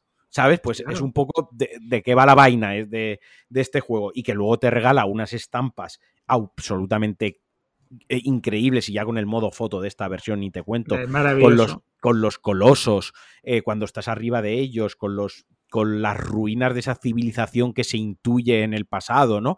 Con esos secretos. O sea, para mí es uno de mis juegos favoritos de mi vida. Yo lo mismo, mm, me lo pasé en PlayStation 2 dos veces, luego me lo pasé con la remasterización esta junto al ICO en PlayStation 3, me lo compré Day One cuando salió esta remasterización en PlayStation 4 y me lo pasé del tirón, porque además es un juego que, que de verdad os recomiendo que lo probéis porque es un juego corto, corto para los estándares de, juegos que, manejamos a día de hoy, ¿no? Es un, es un juego que creo que dura 6-7 horas, que se puede rusear en 4 horas si sabes ir dónde está cada coloso, ¿no? Porque muchas veces es descubrir dónde está cada coloso dentro de, del mapa. Pero ya te digo, es un juego de 5, 6, 7 horitas que yo como experiencia también, como pozo que te deja y luego lo bonito, esa banda sonora, eso visual, merece la pena que, lo juguéis y que lo probéis. Sí, porque además tiene un diseño sonoro mm, apabullante, mm, con una banda sonora impresionante, con un eh, uso del sonido ambiente también muy inteligente, que también creo que ayuda mucho ¿no? a que te transportes a, a este mundo de fantasía tan, tan solitario, ¿no? En el que acabas luchando contra ti, contra ti mismo, ¿no? Muchas veces, ¿no? Porque vas como avanzando y vas diciendo, ¿y ahora dónde tengo que ir? ¿Qué tengo que hacer? Voy a sacar la espada, ¿dónde me dirige? Me dirige hacia allá. Esas montañas las podré escalar. Es un juego muy, muy, muy bueno que también ha marcado por completo la industria del videojuego y que creó una tendencia única, como esos juegos de, del Team Ico, ¿no? Como se suele decir, que pues tienen también una legión de, adoradores y de fanáticos que, defienden absolutamente todo lo que hacen, porque es verdad que todo lo que hacen siempre es algo único y que casi cualquier jugador, a poco que te gusten los videojuegos, deben disfrutar. Y ahora yo voy a tirar por una cosa completamente distinta que es un juego muy, muy, muy de nicho, pero que creo que merece la pena probarlos. Son dos son los juegos de This is the Police, ¿vale? Ah, sí, sí, sí. Que son. El primero es un juego de aventura narrativa marcada, con mucha gestión, eh, que nos invita a ponernos en la piel de Jack eh, Boyd, que es un jefe de policía que durante años ha servido de forma honesta a la ciudad, a la alcaldía, a su departamento, al cuerpo de policía y que un día por la cara he despedido por el alcalde con la típica excusa de ajuste de personal justo antes de jubilarse. Y entonces dice que, esto ya hasta aquí hemos llegado. ¿Y qué es lo que hace? Dice que va a conseguir medio millón de dólares para garantizarse su jubilación y empieza a hacer todas las perrerías o te invita a ti como jugador a hacer todas las perrerías, es decir, cooperar con la mafia, aceptar sobornos, confiscar armas, venderlos por un lado, hacer cualquier maldad que se Me estás contando una película de Guy Ritchie, ¿no? Casi. Totalmente, es Guy Ritchie total, un poco llevado a lo que sería al, mundo ¿no? del, videojuego. Es un juego que desarrolló THQ con We Happy, que es un estudio que también hizo una secuela que ahora hablaré, hablaré un poquito más adelante. Están contentos. Están contentos, We Happy. Eh, está muy bien, tiene un estilo artístico muy interesante, tiene muy mala leche, es un juego muy cínico, eh, tira mucho del humor, del humor, del humor negro y en la secuela, que para mí es incluso mejor, porque añade un componente táctico tipo eh, XCOM, ¿no? Mm, es decir, tú puedes diseñar tu propio eh, tu propia patrulla, tu propio grupo de, entre comillas, maleantes para eh, defender, en este caso, la segunda parte, la ciudad de un grupo de mafiosos muy chungos. Porque en el segundo, si en el primero es una ciudad, en el segundo es un pueblito en mitad de la nieve eh, que está como amenazado por una serie de mafias muy jodidas. Hay una historia de fondo de tu protagonista con ese malvado, ese villano que te pone las cosas difíciles. Y al sistema Ticon, ¿no? De la primera parte, se añade este componente táctico de tener que asaltar, pues, un almacén donde están traficando con drogas o con armas, o tener que defender a una persona de un atraco. Eh, es un juego que, si te gusta, por ejemplo, Fargo, ¿no? Si te gusta tanto la serie como la película o disfrutaste de películas de eh, pues, muchísimo calado como uno de los nuestros o la de Copland con Sylvester Stallone, eh, a nivel narrativo coge un poquito esto y lo lleva a lo que sería la jugabilidad. Está muy bien escrito, es muy divertido y tiene un estilo artístico eh, de personajes diseñados con, no low poly, pero sí muy con siluetas, con eh, colores muy básicos, pero que te transportan perfectamente a la situación, a lo que te quieren contar. No sé, es un título de estos que te absorben y que si entras en, tu, en su propuesta jugable, en este caso, pues esos policías corruptos o policías que defienden a todo, a cualquier, a cualquier precio, ¿no? El, un pueblo, en el caso de la secuela, un pueblo de, de villanos, eh, verdaderamente vais a caer rendidos. No son especialmente largos, no son especialmente complicados, aunque si os cuesta un poco el tema de la gestión, pues quizás el segundo os pueda gustar más, y si os mola el género táctico y el género Ticon y el humor negro y eso, pues cualquiera de los dos que están los dos disponibles en el servicio os va a enamorar. Muy bien. Yo lo, mira, los voy a probar con, con este último. Te van a, si, te, van, a gustar bastante. Ticon, que a mí me gustan mucho los, Ticon. Últimamente he estado disfrutando del Jurassic World, que al final es un Ticon de dinosaurios. Eh, entonces le voy a, le voy a dar un, le voy a dar un chance. El próximo que voy a recomendar yo, este tiene poca presentación y tiene poco desarrollo en realidad, pero ya hemos hablado de experiencia narrativa, ya hemos hablado de shooters, ya hemos hablado de juegos de gestión, pues ahora os traigo un juego de puzzles y no podía ser otro que Tetris Effect Connected, que es un una, juego, una, pasada, una pasada de juego poca presentación se le puede hacer a se le puede hacer a Tetris Effect más allá de que es como la reinvención no la reinvención porque el juego sigue siendo igual pero, o sea, sigue consistiendo en lo mismo, pero es una vueltecita de tuerca reactualizado con unos efectos, unas partículas, una música, un apartado visual increíble. y que no deja de ser el Tetris de toda la vida, igual de adictivo que el Tetris, igual que de desafiante que el Tetris, pero con algunos con eh, creo que tiene unos modos multijugador, ¿no? Tiene unas, unas Exacto. multijugador. Tiene también compatibilidad con realidad virtual. Con realidad virtual. Vaya, no necesita, ya digo, demasiado desarrollo porque al final el Tetris tampoco vamos a explicar lo que es el Tetris, pero es, pero es una experiencia audiovisual eh, mezclada con, con el puzzle muy, muy chula. Sí, sí, sí. Aparte, si tenéis un buen televisor, un buen equipo de sonido o algo que, os permita ¿no? darle un plus a la experiencia jugable y audiovisual del, del, juego, vais a flipar, porque es uno de los títulos más bonitos que he visto en mi vida. Porque es que eh, esto que, de hecho, el título hace, hace alusión a este efecto Tetris, ¿no? Que es cierras los ojos y veías las piezas caer cuando habías jugado un montón de horas al Tetris, pues de la Game Boy, de cualquiera de las versiones de consola o de, diferentes dispositivos. Pues esto es igual, pero con un toque de, fiesta de neón, porque es que hay momentos de verdadera mm, locura. Es increíble cómo se ve. Como este era muy cortito, eh, no sabía, estaba entre este y otro, como este ha sido muy cortito, voy a nombrar otro, luego va a estar todas las notas del podcast, no os preocupéis, que es el Red Infinite, con también eh, soporte para VR, también una experiencia audiovisual, esto es más un arcade mata marcianitos, por así decirlo, ¿no? Eh, pero bueno, que también tipo puzzle y tal, que, minimalista, darle una oportunidad a cualquiera de los dos. Venga, te toca. Sí, son, dos, grandes juegos. Yo voy a seguir con el tema de la estrategia, que como bien sabes es uno de mis pilares del mundo del videojuego, me encanta, y es que os voy a recomendar Stellaris en la versión de consolas. Stellaris... ¿Qué está la adaptación? Pues eso es lo que te iba a decir, porque está muy, muy, muy bien. Yo pude probar la versión original en PC, eh, la, que sacaron 2016, si no me equivoco, Paradox Interactive, que es un juego de estrategia en tiempo real, ¿vale? Que tiene, pues, pues, el típico énfasis, en este caso, en la exploración y en la ciencia ficción como temas principales, ¿no? Es un juego que te invita a investigar, explorar el espacio y construir tu propio imperio, ¿no? A través de una selección de razas alienígenas increíbles y tu misión es otra que la predominancia absoluta de, tu civilización en la galaxia.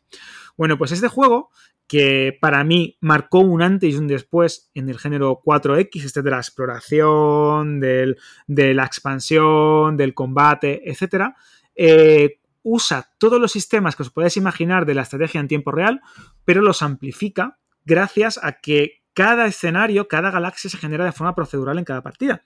Y las razas que entran en conflicto o que te incluyen, también. Entonces, cada sesión de juego es completamente, diferente. ¿no? Es increíble. Y si ya te, da, eh, decides, ¿no? Eh, coger mm, diferentes eh, razas o civilizaciones, en este caso, pues puede haber unas más belicosas o que están más habituadas a lo que sería la militarización, o eliges ser una raza más militarista o una raza más enfocada a la diplomacia o a la investigación. Me está recordando un poco al Humankind, es muy sí, es muy parecido. La, pero... la diferencia es que Humankind es un juego de tablero, no deja de ser un juego de mesa virtual por turnos. Exacto. Aquí es esto, pero llevado a una escala planetaria y galáctica, porque claro, aquí tu misión es descubrir nuevos sistemas, expandirte, crear estaciones espaciales, mandar satélites para explorar sistemas solares vecinos, ver si hay algún planeta interesante para la vida en esa galaxia, en ese, perdón, en ese sistema que estás explorando. Este sistema solar es interesante. Uy, ¿por qué hay aquí los restos de una civilización antigua? lo vamos a investigar. Uh, ¿cómo? ¿Que hay un virus? ¿Un virus? ¿Que han muerto todos? Madre mía, aquí esto no lo tocó. Eh, voy a mirar por la otra zona. Ah, mira, que hay una raza de bichos que parecen Groot, ¿no? De Guardianes de la Galaxia. Seguro que son buenos. ¿Cómo? ¿Que me han destruido mis dos naves? Pues voy a construir cruceros espaciales. ¿Cómo? ¿Que no puedo? Espérate, tengo que desarrollar una tecnología militar para... Es un juego que te da unas oportunidades impresionantes para que cada jugador sea el amo y señor de su propio destino, como eh, salvaguarda del imperio o la civilización que quieras construir. Porque es cierto que siempre se suele decir, ¿no? Que en este tipo de juegos hay mucha libertad, hay muchas oportunidades, puedes hacer lo que tú quieras, tú eres el dueño de la partida. Pero es que en estas circunstancias, en este juego, es verdad. Cuando te das cuenta que te has topado con diferentes razas o civilizaciones y que cada una se toma tus, eh, vamos a decir, tus buenas voluntades o tus eh, eh, diplomáticos de una manera u otra, o que cada vez que juegas con un sistema de juego o con una dificultad o con una velocidad, porque tú puedes ajustar la partida como quieras, porque esto también hay que decirlo, es un juego que es literalmente un sumidero de horas, es el típico juego que, de verdad, tío, totalmente, te pones, no sabes cuándo vas a terminar y una partida sencilla que esperas que te dure 10, 15 horas, te acaba durando 50 y las decisiones que tomas en las primeras horas de la partida acaban marcando lo que acaba sucediendo 50 horas después, porque a mí me ha pasado de eh, putear a una raza, literalmente putearla, y llevarla casi a la destrucción, pero ser magnánimo y decir, venga, la dejo ahí, y a las 20 horas te encuentras que han formado un imperio, como lo de Lisa Simpson, ¿no? Con la, con la muela, y vienen a por ti a destruirte y a, pues, pues igual. Es un juego muy bueno que empecé, estaba Mm, impresionante y que en la versión de consolas yo tenía el miedo, pero lo, pude analizar en Vandal, está muy bien adaptado. ¿Sabes que el principal problema de este tipo de juegos es la interfaz? Sí, sí, sí. Es el tema de cómo mapean el mando. Demasiadas cosas que tocar en la pantalla para un mando. Exactamente, te agobia mucho. Y aquí, pues en lugar de tirar de los habituales menús radiales, quiero que está muy bien planteado creo que se adapta muy bien al mando y que más allá de la típica barrera de entrada, que sí que es cierto que la hay, porque tienes que estar pendiente a un montón de cosas, un montón de menús, de menús contextuales, de datos, de estadísticas, de recursos en general, ¿no? Eh, es cierto que tienes que estar pendiente de ellos, pero bueno, que se puede jugar. Lo más incómodo, pues quizás lo más incómodo es que es un juego en el que vas a pasar muchas horas leyendo y vas a estar pasando informes, eh, mensajes, seleccionando qué decirle a un embajador, seleccionarlo, eh, qué decirle a una revolución minera, ¿no? Que te han montado en un planeta. Pues entonces es complicado muchas veces eh, estar leyendo tanto tiempo en una consola, sobre todo si estáis algo apartados, ya que estamos mayores, algo apartados del televisor. Pero en cualquier caso, muy, muy bueno. Y si os gustan los juegos de estrategia militar, eh, las opciones de diplomacia, los juegos de gestión, indudablemente, o aquellos títulos que tienen un montón de estadísticas, con este lo vais a flipar porque para mí este, y este adjetivo no hay que usarlo tan a la ligera, es una auténtica obra maestra. ¿eh? Yo la verdad que no le he metido, lo conozco, no le he metido mano porque, porque precisamente has eh, dado la clave que es el sumidero, el pozo de horas. Es increíble, tío, yo, es una locura. Yo estos juegos suelo jugarlos una vez, en el sentido de me pego una enganchada durante Mm, tres semanas seguidas, en plan de soñar con, lo que estoy jugando, y luego no los vuelvo a tocar, ¿no? O sea, es como que me gusta llevarme esa experiencia y, ya está, pero luego no, porque lo que tú dices es que si no se te van las horas y, nunca más regresan. Eh, pero eh, le tengo ganas, ya te digo, para cuando tenga un periodo de estos que diga, Buah, tengo dos semanas, ahora que el Jurassic World 2 ya lo he exprimido hasta el punto que yo lo quería exprimir, necesito otro. He probado Humankind y no me ha gustado por el, por el tema del, de los turnos y del tablero. El, probablemente el próximo que pruebe sea este. Sí, sí, te va a encantar, te va a encantar. Ay, perdón, que estaba bebiendo agua. Yo estaba diciendo, digo, ¿y ahora cuál viene? ¿Ahora qué ah, juego? ¿Con qué juego me vas a sorprender? agua. Nada, no. Eh, voy a hablar de, un juego que es también de mis sagas y estudios favoritos dentro del nicho de lo que hacen, que es otra experiencia así interactiva que es Until Down. Lo he recomendado muchas veces. Yo me he acabado esta semana, me he acabado el de Quarry, que es el último juego que han sacado. También tenéis en, la, en el propio servicio luego la antología esta que, que han sacado del Dark Picture pero creo que esta es la mejor entrada porque básicamente esto es un, es, un juego de miedo, un slasher, ¿no? Donde hay ocho personajes que puede que al acabar la partida hayan muerto, hayas matado, se te hayan muerto por tus decisiones, se hayan muerto los ocho, o que por tus decisiones sobrevivan los ocho. Y entre eso, pues hay una amalgama de que se te muera uno, o se te mueran seis, o se te mueran tres. ¿De acuerdo? Entonces, reúne muy bien lo que es el género slasher, eh, el cine de terror, porque tiene parte de slasher, parte de para mm, sobrenatural, mejor dicho, ¿no? Eh, algo más de miedo más, más old school, más tradicional. Tiene sus sustillos, tiene sus clichés en los personajes y es una trama muy trillada del cine que como experiencia jugable, que al final son quick times events y, e interactuar con ciertas cosas del, del escenario no, no va más allá. En nueve horitas lo tienes hecho y creo que es un juego interesante dentro del género y dentro de la propia compañía y que a mí siempre me gusta recomendar. Sí, aparte es que son muy divertidos porque a poco, como bien dices, que te guste el género slasher o este tipo de películas, vas a notar todos los clichés, los elementos habituales y recurrentes de este tipo de producciones en el cine. Hay personajes que son divertidísimos, personajes que son cargantes por, por narices, ¿no? Porque su papel es el cargante, es que, el es chulo, es, que es, para, maravilloso. Es, algo, es, algo, del género, ¿no? Que, hay personajes que tienen que ser cargantes para que cuando los maten a ti te, te, alegres. te alegres de que lo hayan matado, si no, o vas a ver una peli donde ocho personas mueren y te vas a ver mal las ocho veces, pues va a pasar un mal rato, ¿no? Esto al final se trata de que siempre hayan dos o tres personajes ahí súper insoportables que tengan ganas de que se los carguen. No sé, Está, muy chulo, ya digo. Siempre me, gusta recomendarlo como, pues eso, como una experiencia, una peliculita interactiva para pasártelo con tu pareja o con amigos o tú solo y en un fin de semana, en dos tardes, lo tienes hecho. Sí, sí, aparte es ideal eso, para como bien comentas, como experiencia comunitaria, ¿no? Experiencia con la que compartir con otros jugadores. Y de hecho, es que hay, me estoy acordando de algunas muertes, de algunas situaciones que son tan grotescas que, es que son Muy brutales. O sea, totalmente. La verdad es que es un, es un gran juego, muy divertido. Y como bien dices también, eh, los Dark Pictures, hay algunos de ellos que me parecen que son increíbles, son muy buenos. Muy Little, Little, Hope es muy Little Hope para mí es el mejor, sí, exactamente. El último, también con el tema de los militares, bueno. Pues, el último tiene más pierde un poquito. Más acción, sí. Pero bueno. Y el misterio no mola tanto.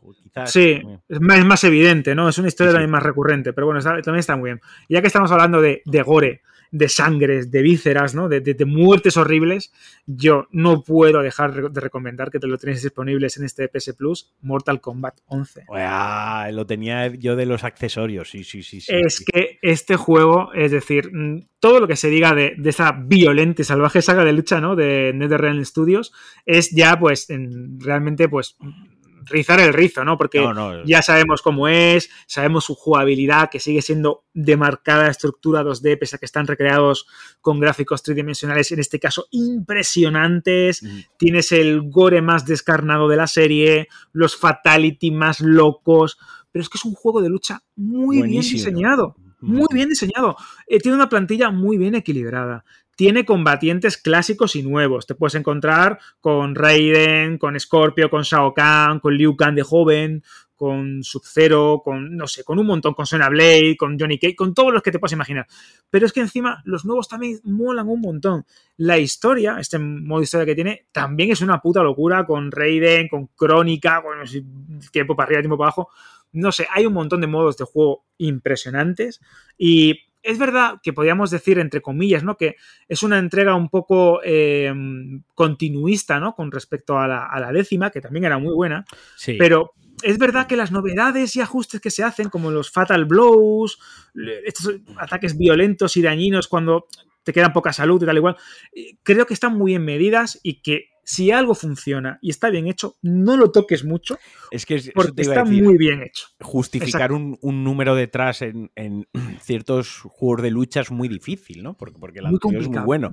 En Mortal Kombat 11, pues en parte se justifica porque aparte tiene un modo historia como una puta película de acción mala de clase B, sí, sí, de chungas en las que cada vez que hay una pelea, pues la juegas tú, en lugar de ver a los actores pegarse, la juegas tú, entre el resto, pues es una película que continúa los, los hechos del Mortal Kombat 11, que fue como el reboot a nivel lore del, de, la franquicia, ¿no? Eh, entonces, reseñar, pues que es eso, también tiene un modo historia, que son 8 o 9 horitas, que es, insisto, por favor, que nadie se, que diga, este, yo estoy diciendo que es una, un peliculón de acción, es la típica película de clase B de acción manida con un argumento súper tonto y, y, por momentos absurdo y recurrente, pero que los combates los juegas tú, y es una buena excusa para probar a muchos luchadores que de otra manera no probarías, y que, pues, quien no quiera jugar contra la IA al modo más clásico de, o la torre de desafío, o contra la IA un combate sin darle contexto, pues que merece la pena, ¿no? ese modo historia. Y para quien, quien el gore de Mortal Kombat 11 le resulte desagradable, que, podemos entender que lo haya, yo tenía que apuntado el Injustice 2, que es del mismo estudio, mismo equipo de desarrollo, mismo estilo de combate, mismo modo, modo mismo modo estructura del, del, modo historia, una película de superhéroes, pero con DC, con Batman, Superman, Wonder Woman, el Joker, Bane, Flash, Green Arrow, Aquaman, no sé a quién más me estoy dejando, ayúdame, Alberto. Pues tienes a un montón, porque es que realmente es un juego que tiene una historia cojonuda, porque es una historia muy buena donde imaginaos que Superman se hace malo. Entonces, pues claro, ya empiezan a todos los héroes a decir, madre mía, si tenemos al superhéroe más grande de todos mm, pisando ya una línea de la maldad, ¿qué está bien? ¿Qué no está mal? ¿Qué pasa aquí? Bueno, no sé, es increíble. Visualmente es también una pasada. Y si bien es cierto que, por ejemplo, jugablemente es muy parecido a Mortal Kombat, aquí añades, como, como, como has comentado, todo el tema de superpoderes, de personalización de, héroes, porque también puedes como ajustar un poco el aspecto visual y los perks y etcétera. O a mí me, parece también un grandioso juego. Sí, sí. Al final la base jugable es la del Mortal Kombat. Quiero decir, hay elementos en pantalla en los que al pulsar uno de los bumpers superiores das un salto y te pones en la espalda del, oponente. Hay otro que coges un elemento del escenario y le haces como un golpe especial. Luego tiene los movesets estos especiales que en Mortal Kombat son los X-Ray, estos tan viscelares y tan locos. sí. Eh, en, en radiografía ahí. Exacto, en, en, en Unjustice está sustituido pues en una típica escena de acción de superhéroes, ¿no? De que Superman te coge, te lleva a la estratosfera, te pega un puñetazo brutal y te mete en el, en el suelo, ¿no? Por temas de licencia aquí no hay sangre, por temas de licencia aquí no hay desmembramientos y esas cosas, pero lo que es el core, el core más jugable, la forma de encadenar combos y la forma de interactuar contra tu oponente y el escenario es, es la misma. Así que, pues bueno, para quien no quiera Mortal Kombat 11, se le sea muy hardcore, pues tiene Injustice 2 y para quien en Justice 2 no le mole los superhéroes y quiera algo bruto, pues tiene Mortal Kombat. Pues sí, la verdad es que hemos dado un poquito, ¿no? De, hemos tocado casi todos los géneros, ¿eh? Sí, muy sí, sí, sí, ¿eh? sí, sí, sí, Yo creo que te queda algo más por ahí ¿eh? pendiente o... Ya de los 10, los 10 los, tengo, pero sí es cierto que hay cositas, ¿no? Hay por ahí que yo creo que estaría guay que hiciéramos como una ronda, ¿no? Un carrusel, ¿no? Venga, un carrusel. Digo yo dos rápidos y dices tú dos rápidos. Venga, eh, perfecto. Venga, yo veo ahí un Wolfstein de New Order y por supuesto un Horizon Zero Dawn en la primera parte. Hombre, eso tienes que probarlo sí o sí. Yo te tengo que decir que estando un Batman Arkham Knight hay que probarlo. sí, sí, sí. Hay que probarlo y de hecho es un juego muy bueno y también quiero recomendar para cambio de género totalmente, los Assetto Corsa Competiciones. ¿Qué vas a decir? Mm, bueno, un juego de coches, pero si hay otro juego de coches, es que este juego de coches es como el simulador más refinado que os podáis echar en consolas. A lo mejor no es técnicamente el más deslumbrante, ni el que tiene el mejor catálogo de coches, ni el que tiene más efectos gráficos, pero como simulador es un juego muy, muy, muy recomendable. Y a quien, a quien le haya enganchado el Den Ring, y quiera continuar por ahí, pues tiene Bloodborne y tiene Demon Souls, el, remake de PlayStation 5, también están incluidos. Bloodborne, bueno, esto no admite discusión, el mejor juego de la historia. Y Demon Souls, pues, muy buen juego también. Yo también os tengo que recordar, que creo que es de, también de, recibo decirlo, que tenéis Final Fantasy IX, Final Fantasy VIII, Final Fantasy 8, eh, perdón, el 8 es encima de la revisión remasterizada, esta que hicieron con mejoras gráficas, etc. Final Fantasy VII, el 10, el 10 2, el 12 y el 15 la mejor versión posible. A ver, son muchos juegos muy grandes, pero tener esos tres clásicos de los juegos de rol japoneses, tener eh, ese 10 y ese 10-2, que bueno, no podemos considerarlo como dentro de la saga, pero bueno, es divertido, y ese 12 en la versión Zodiac Age, que es la que reestructuraba un poco la jugabilidad, daba eh, ciertos ajustes de calidad de vida, mejoraba también un poco los gráficos, y el 15, que es un juego que es tan vilipendiado, ¿no? Como defendido, ¿no? Por otros, que un juego que divide, creo que si os gusta un poco o querer rememorar batallitas de épocas pasadas, son ideales para jugar. Mi preferido de todos esos, sin contar la trilogía clásica, ¿no? De, de Play 1, tengo que decir que el 12. El 12 es un gran juego que cada vez que vuelvo a él, al final acabo totalmente conquistado. Y también otro juego que os puede conquistar y que tenéis que jugar obligatoriamente, que lo tenéis en el servicio. Este me sorprendió al verlo incluido, es Red Dead Redemption 2, o sea, antes de que lo saquen, porque este entró en el Game Pass y salió, o sea, que es de esperar que salga del, del, PlayStation Plus Extra. Red Dead Redemption 2 hay que jugarlo, Alberto. Totalmente, y más teniendo en cuenta que es posiblemente la obra maestra más redonda de, Rockstar, en mi opinión, ¿eh? porque es un juego que, sí, sí que lo toca todo y todo lo que hace lo hace bien, que también puede tener la barrera de entrada de un juego de mundo abierto, de un, con un sistema de juego tan particular. Bueno, son minucias si te acostumbras al control, si aceptas la propuesta jugable que te ofrece y si te centras, que creo que también para mí es importante, en esa historia tan bien contada y tan bien desarrollada que, tiene. Y también tiene una buena historia, o por lo menos una, un buen planteamiento narrativo, es eh, Lighter Nightmares. Es un juego...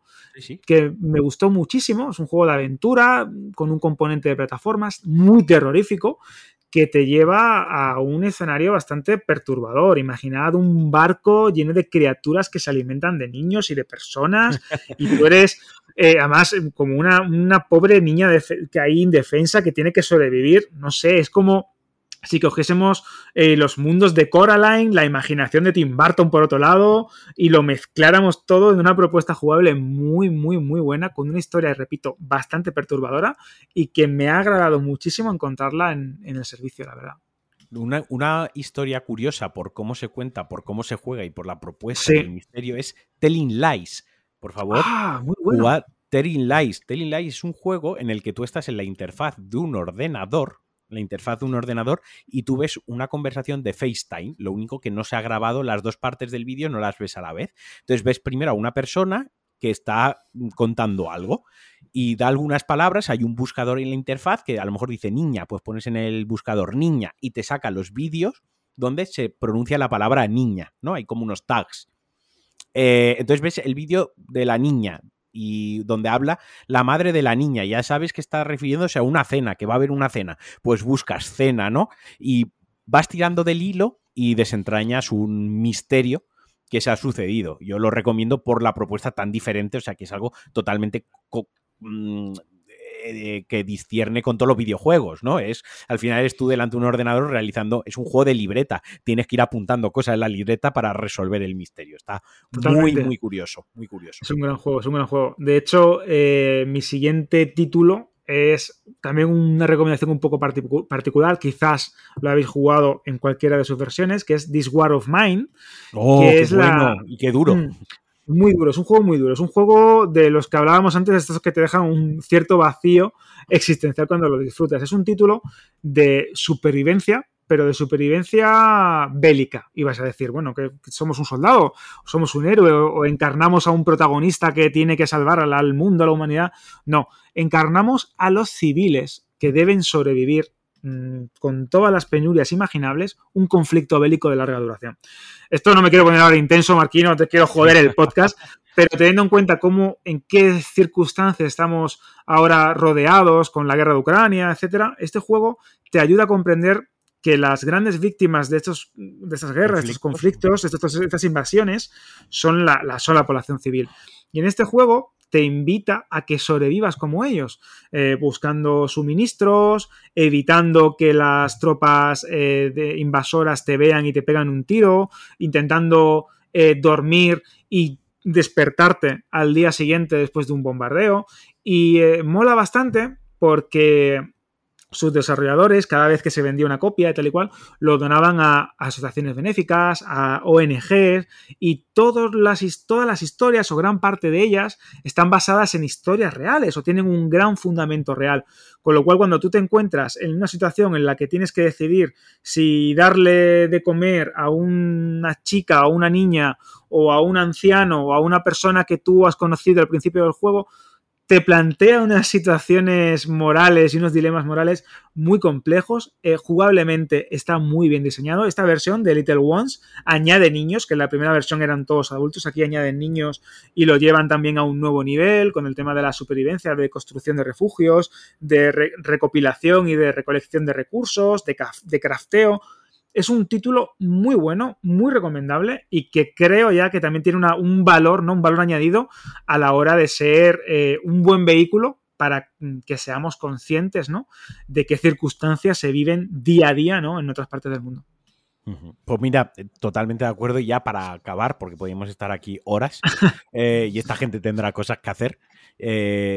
uno de guerra también que voy a recomendar es el de. Uy, coño, se me acaba de ir el putísimo nombre. Con la tontería se me ha ido el nombre de la cabeza. Coño, eh, ayúdame, Alberto. Este ¿Valiant Hearts o cuál? Valiant Hearts, joder, qué Bien, lo sabía, lo sabía. El podcast fatal. Valiant Hearts, Great War, una qué gran juego. En, 2D. Jugando, qué gran de verdad. Qué gran juego, qué historia más bonita. Qué presentación tiene.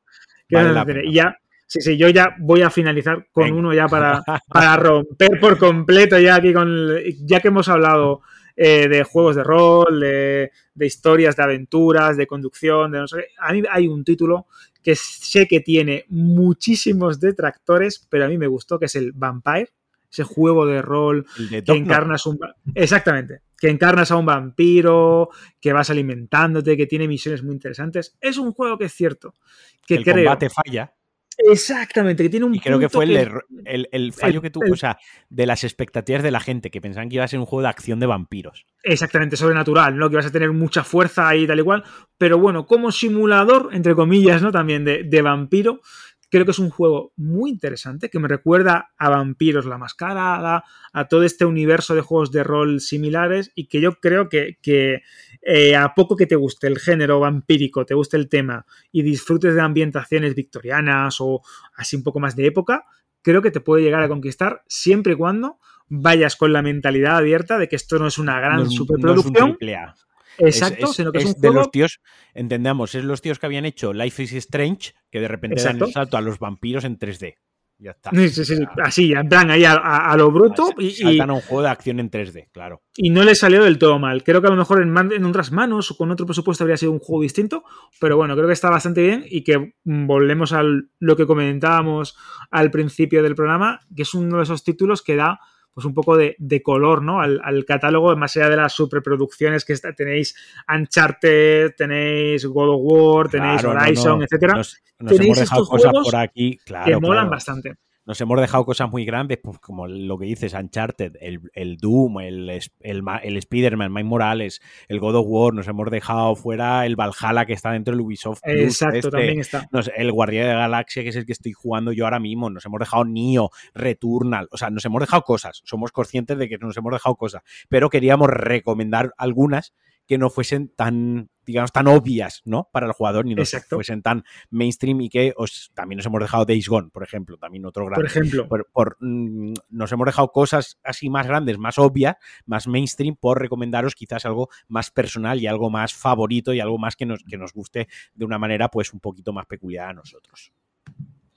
Sí, sí, yo creo que hemos hecho un repaso bastante completo. Ahora eh, tomáis nota y si no, pues cuando esté colgado el, podcast, cogéis la lista, la copiáis, la guardáis en vuestras notas del teléfono o del iPhone y vais jugando. dices, oh, esto está guay. O incluso puede que un juego en concreto nos termine de gustar por, gustos personales o por que nos mola demasiado el género, pero que os haga descubrir otro. Que eso también es importante. Que, a lo mejor dices y, que, juguéis uno que nos gusta de los que hemos recomendado no es motivo para que decide escuchar el podcast. Es simplemente. Exactamente, no seáis la malos. la opinión de dos personas que juegan a videojuegos. exactamente, simplemente esto, esto, es como todo, ¿no? Las opiniones son como los culos. Pues aquí igual. A lo mejor hay algo que hemos defendido que nos termina de molar, pero que sí os puede ayudar a que descubráis o un género o una desarrolladora o que incluso hayáis dicho, Buah, estos dos colgados me han dado aquí la brasa con Kojima, voy a probar The Stranding y os enamora. Y empezáis a descubrir la saga Metal Gear Solid o Snatcher o Police Snout o cualquiera de los juegos que tiene Kojima y al final, pues mira, nunca se sabe. Pues eso. Sí, totalmente. Pues nada, eh, si habéis llegado hasta aquí al final, agradeceos que os hayáis quedado las dos horitas y media con nosotros. Ya sabéis, a Alberto lo podéis encontrar en arroba moguey en, en Twitter. Lo he dicho bien, ¿verdad? Es Exactamente y lo podéis, lo podéis leer en Vandal Random, en Vandal también, y en más cositas que hace. Así que yo os recomiendo, aparte por ser amigos personales, os recomiendo que, si os gustan los videojuegos, si os gusta la cultura pop, lo sigáis y sobre todo que, lo leáis. Y nada, darte las gracias a ti, Alberto, por echar el ratillo conmigo. Espero que, que te lo hayas pasado bien. A mí, ah, bueno, a mí, yo sabes que hablar de videojuegos y de cine es mi pasión. Estar contigo es un placer siempre y estoy muy agradecido que me hayas invitado a, debatir, nunca mejor dicho, o indagar o explorar en un servicio como este, que creo que va a ayudar mucho. Exactamente, que va a ayudar mucho a que muchas personas pues, descubran títulos que se hayan podido pasar o que no hayan podido comprar en su momento y que con esta suscripción, que yo creo que es relativamente económica, les permita abrir horizontes y descubrir su nuevo género favorito, su nuevo videojuego favorito o a la obra maestra de Hideo Kojima. Correcto, es que es lo primero que deberían jugar. Bueno, lo primero que, nos liamos, nada, un besazo a todos, ya sabéis, cinco estrellas en Apple Podcast, en iTunes, le podéis pasar el podcast a vuestro cuñado, a vuestro primo, a vuestro compañero de clase, y ya si me queréis, si os apetece, pues podéis haceros mecenas a Alejandro en Patreon. Ojalá fuese alejandromarquino.com barra Patreon, porque entonces estaría yo forradísimo. No, en patreon.com barra Alejandro Marquino, os quiero mucho, os mando un besazo, esperamos de verdad que hayáis disfrutado de este especial. Y adiós. You